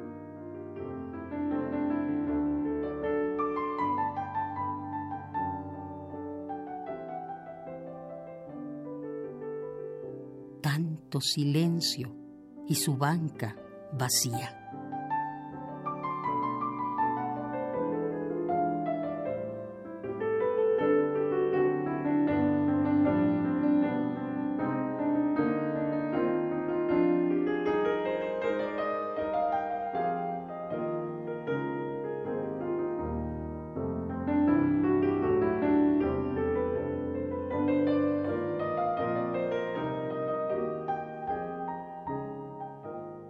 El piano solo, Rubén Sada.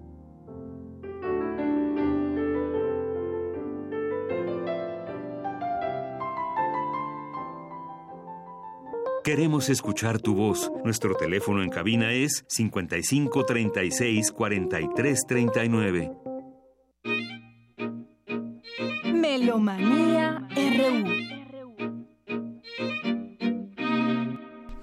Bien, y ya estamos en Melomanía RU, es viernes, ya te habíamos anunciado desde el inicio de este programa. Dulce Wet, ¿cómo estás? Ay, pues contentísima, tenemos muchísimas entrevistas, por lo menos cinco invitaciones, a ver si nos alcanzan. Javier Torres Maldonado, ustedes recordarán que nos está invitando a Laberintos Sonoros 3 y tuvimos actividades desde hace 15 días, toda esta semana. Hoy empiezan a las 17.30 horas con una conferencia concierto y después un concierto a las 9 de la noche a solo por taller sonoro. La conferencia se llama Concierto A5 con Fabián Panicello, que es un compositor italiano que es residente para el... Eh, tiene múltiples formas laberintos sonoros. Empezó como seminario para composición de jóvenes en formación, de compositores jóvenes, y después se han ido agregando mesas redondas para su reflexión, conciertos, eh, conferencias, en fin. Entonces, este, tenemos ahora una conferencia concierto a las 17 y después a solo. Así que están invitados y mañana desde las 4 de la tarde una mesa redonda, después una conferencia a las cinco y media y a las siete y media el concierto de clausura, también con taller sonoro. Escuchemos a Javier Torres Maldonado con música pertinente en los conciertos. Se va a tocar esta música que estamos escuchando al fondo.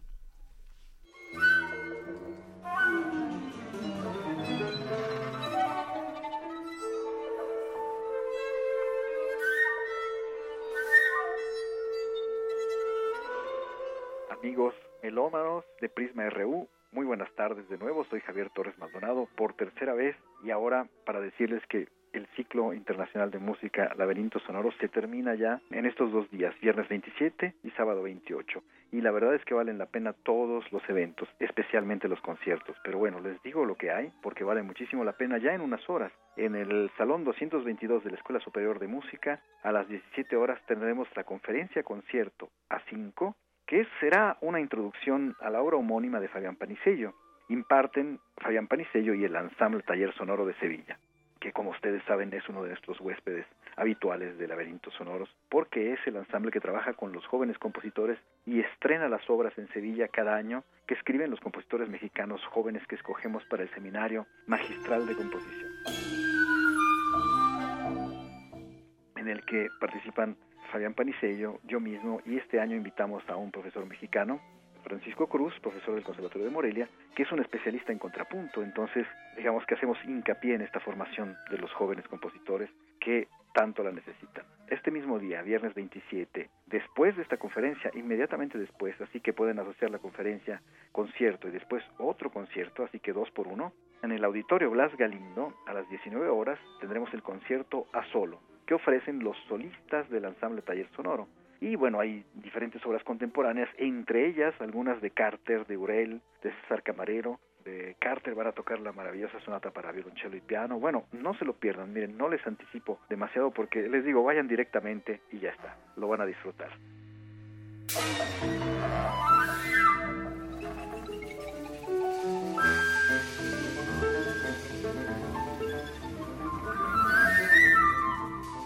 Sábado 28 es la clausura del ciclo. Y entonces empezamos en el Salón 222 de la Escuela Superior de Música en el Centro Nacional de las Artes. A las 16 horas tendremos la mesa redonda, retos de la música del siglo XXI. Y participan nuestro compositor en residencia, Fabián Panicello, la compositora mexicana Marcela Rodríguez, Ignacio Torner Camilo Irizo, que son instrumentistas del ensamble Taller Sonoro, y yo mismo. El moderador de esta conferencia será José Manuel Resillas, poeta y crítico musical. A las 17 horas tendremos la conferencia La forma en mi música vocal e imparte nuestro compositor en residencia Fabián Panicello. Es una conferencia breve pero muy interesante, no dejen de asistir.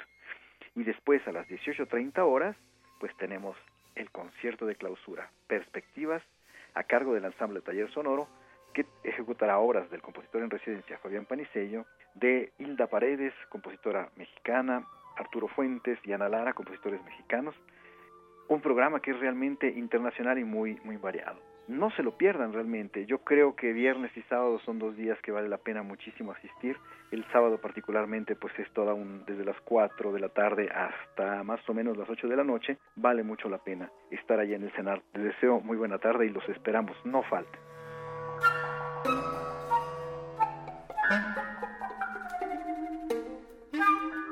Hemos tenido también mucha suerte porque se presenta Rey y Rey y en distintos espacios aquí en la emisora hemos podido escuchar algunas entrevistas. Ahora tendremos la invitación del director concertador que es Fernando Menéndez. Es el director del coro en armonía. Me refiero a Rey y Rey, que está dentro del ciclo La música es puro cuento y el ballet también, y que trata de dos príncipes que se enamoran y la reina decide que se casen. Esto es con música en vivo. Escuchemos lo que nos dice Fernando Menéndez.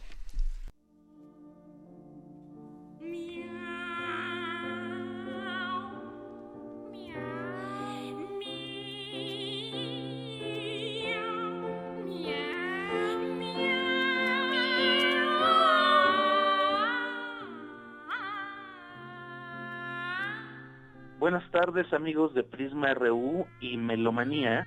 Soy Fernando Menéndez, el director del coro en Armonía Vocalis, y quiero invitarlos hoy mismo, hoy viernes 27 a las 18 horas, a que asistan al estreno de el ballet Rey y Rey.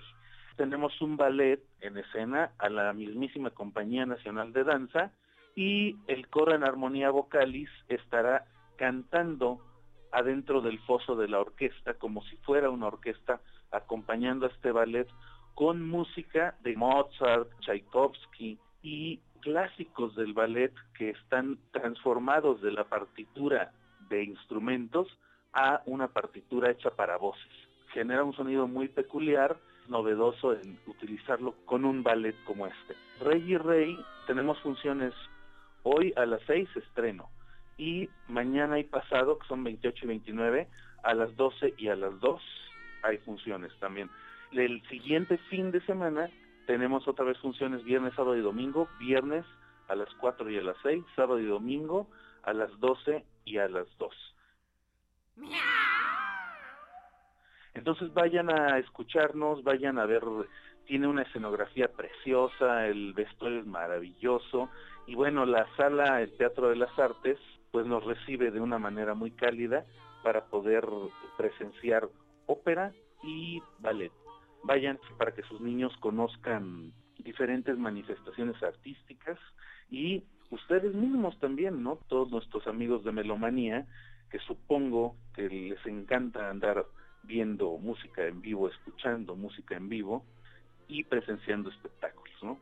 Se ha planeado desde el concepto la inclusividad.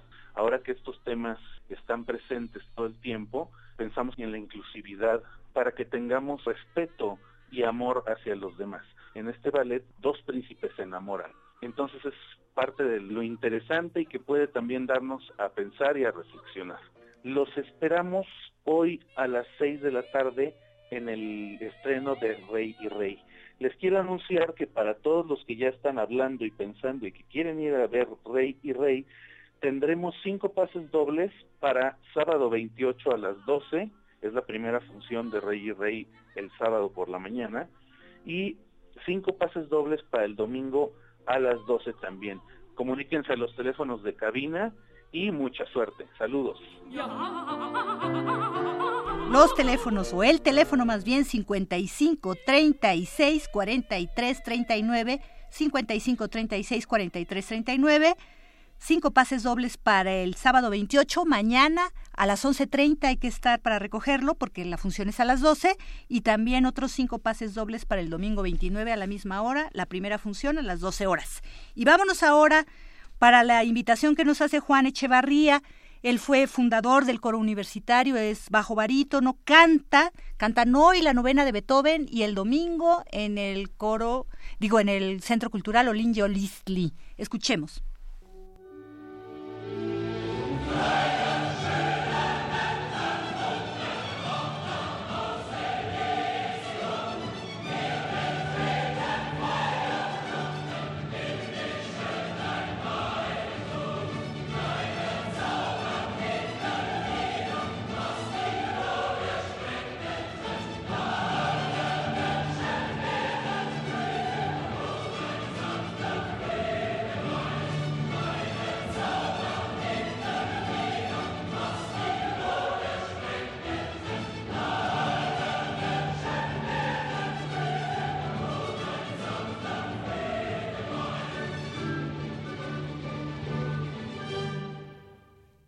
Amigos de Prisma RU y de Melomanía, mi nombre es Juan Echevarría. Los invitamos a este concierto el día de hoy a las ocho y media de la noche en la sala Silvestres Revueltas. El coro filarmónico universitario presenta la novena sinfonía de Beethoven y como un regalito una joya de Brahms que se llama Nenie, que por cierto ambas tienen un texto de Schiller Hoy en la sala Silvestres Revueltas, el director es David Hernández Bretón y los solistas son solistas que salen de la cátedra de perfeccionamiento vocal de Francisco Araiz. Entonces va a estar muy interesante este programa. Lo repetimos el domingo también a las seis de la tarde. Pueden adquirir sus boletos en la taquilla o en Ticketmaster. Hoy están al 2 por 1 en taquilla también. Los invitamos, no se pierdan, va a ser extraordinario concierto en la Orquesta Filarmonía, David Hernández Bretón, el Coro Filarmónico Universitario.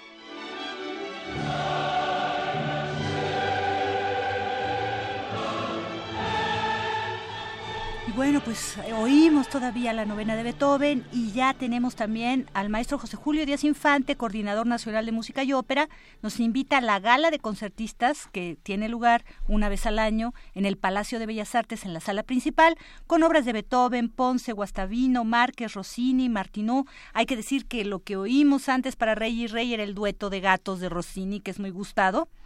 Y bueno, pues escuchemos un poco esa invitación para después ir al psicocrisol, que será lo último.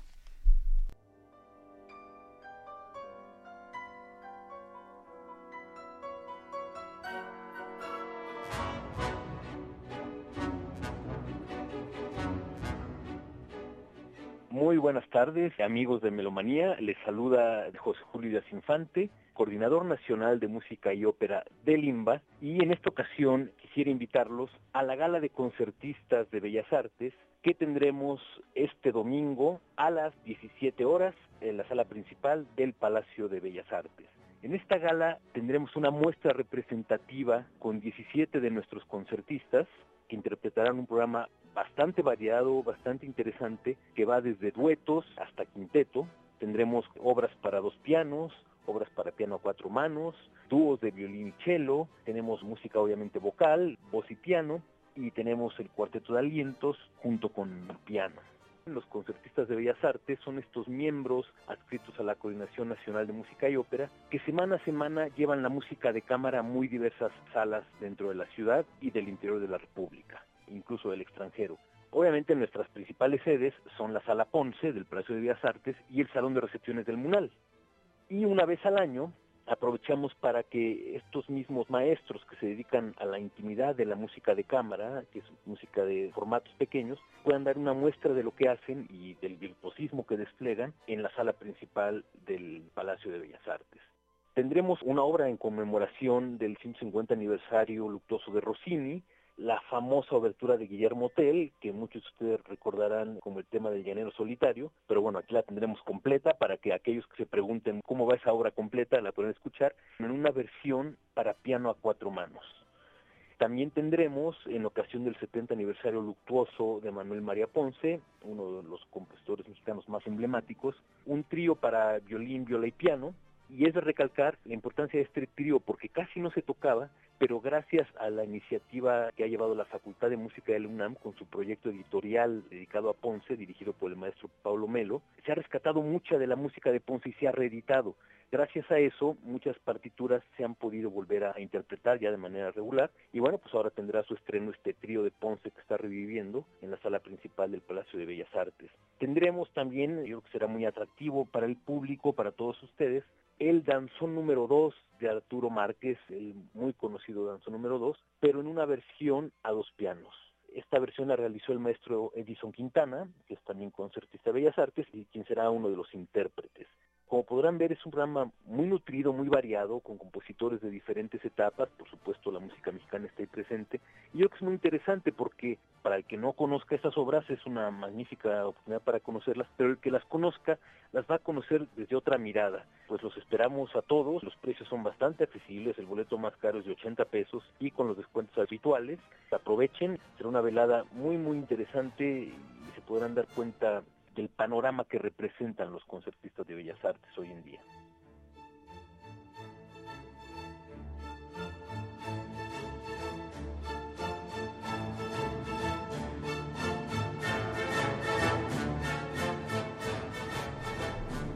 Tenemos entonces cuatro pases dobles para el concierto de pasado mañana, domingo 29 a las 5 de la tarde en la sala principal del Palacio de Bellas Artes, para escuchar música de cámara con los concertistas de Bellas Artes. Teléfono 55 36 43 39, 55 36 43 39 y nos vamos también con otro ciclo, el ciclo Crisol se llama La otra música de concierto.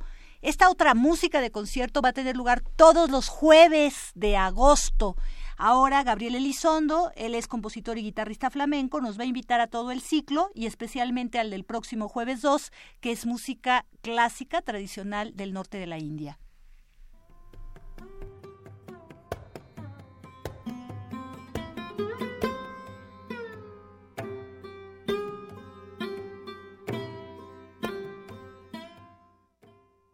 Buenas tardes amigos de Melomanía RU y Prisma RU. Yo soy Gabriel Elizondo, compositor y guitarrista flamenco. Esta vez vengo a invitarles y platicarles sobre un proyecto nuevo que se llama Crisol, la otra música de concierto, que es un ciclo y a la vez un colectivo donde vamos a divulgar la idea de que la música de concierto no solamente es la música clásica, sino la música que tiene un cierto nivel de elaboración y que muchas veces tiene su origen en géneros tradicionales. Vamos a tener cuatro proyectos participando. Uno es el proyecto de Holving Argaes con música clásica del norte de India. El siguiente es Baraka Ensemble con música de concierto egipcia. El siguiente es mío, de Gabriel Elizondo, música flamenca de concierto. Y terminamos el ciclo con México, con Anastasia Sonaranda, tocando música de concierto mexicana.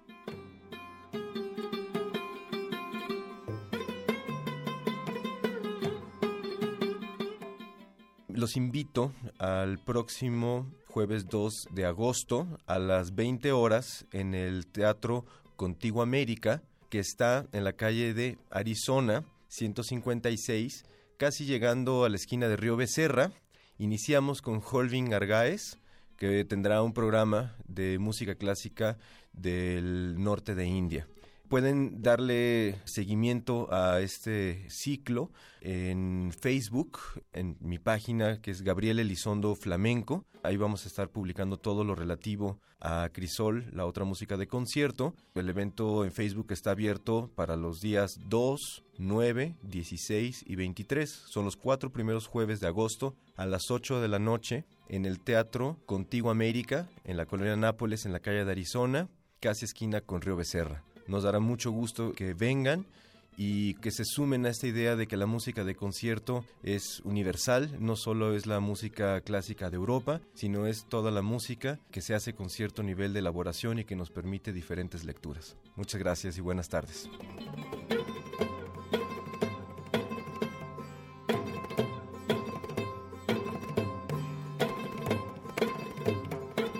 Así que tenemos una oferta muy variada desde música contemporánea, ballet con los clásicos, la novena de Beethoven, todo lo que hacen los concertistas de Bellas Artes y esto último, ciclo Crisol, en donde primero tendremos música tradicional de la India, luego música de Egipto, luego música que toca flamenca, que toca el propio Gabriel Elizondo, para terminar con una gala de música mexicana.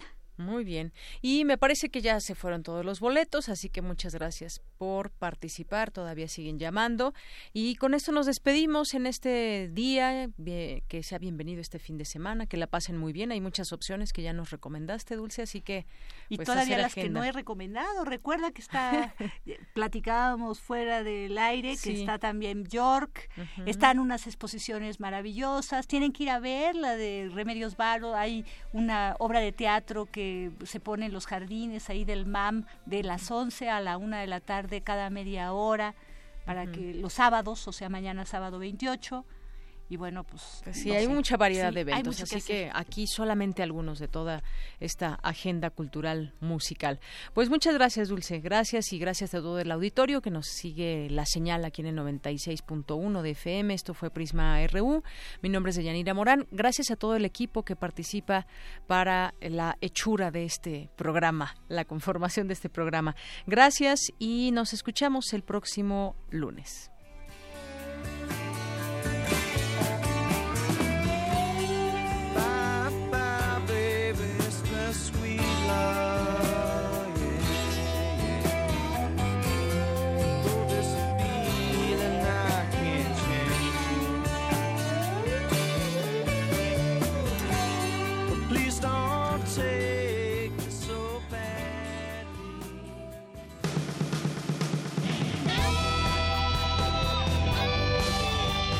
Prisma RU. Relatamos al mundo.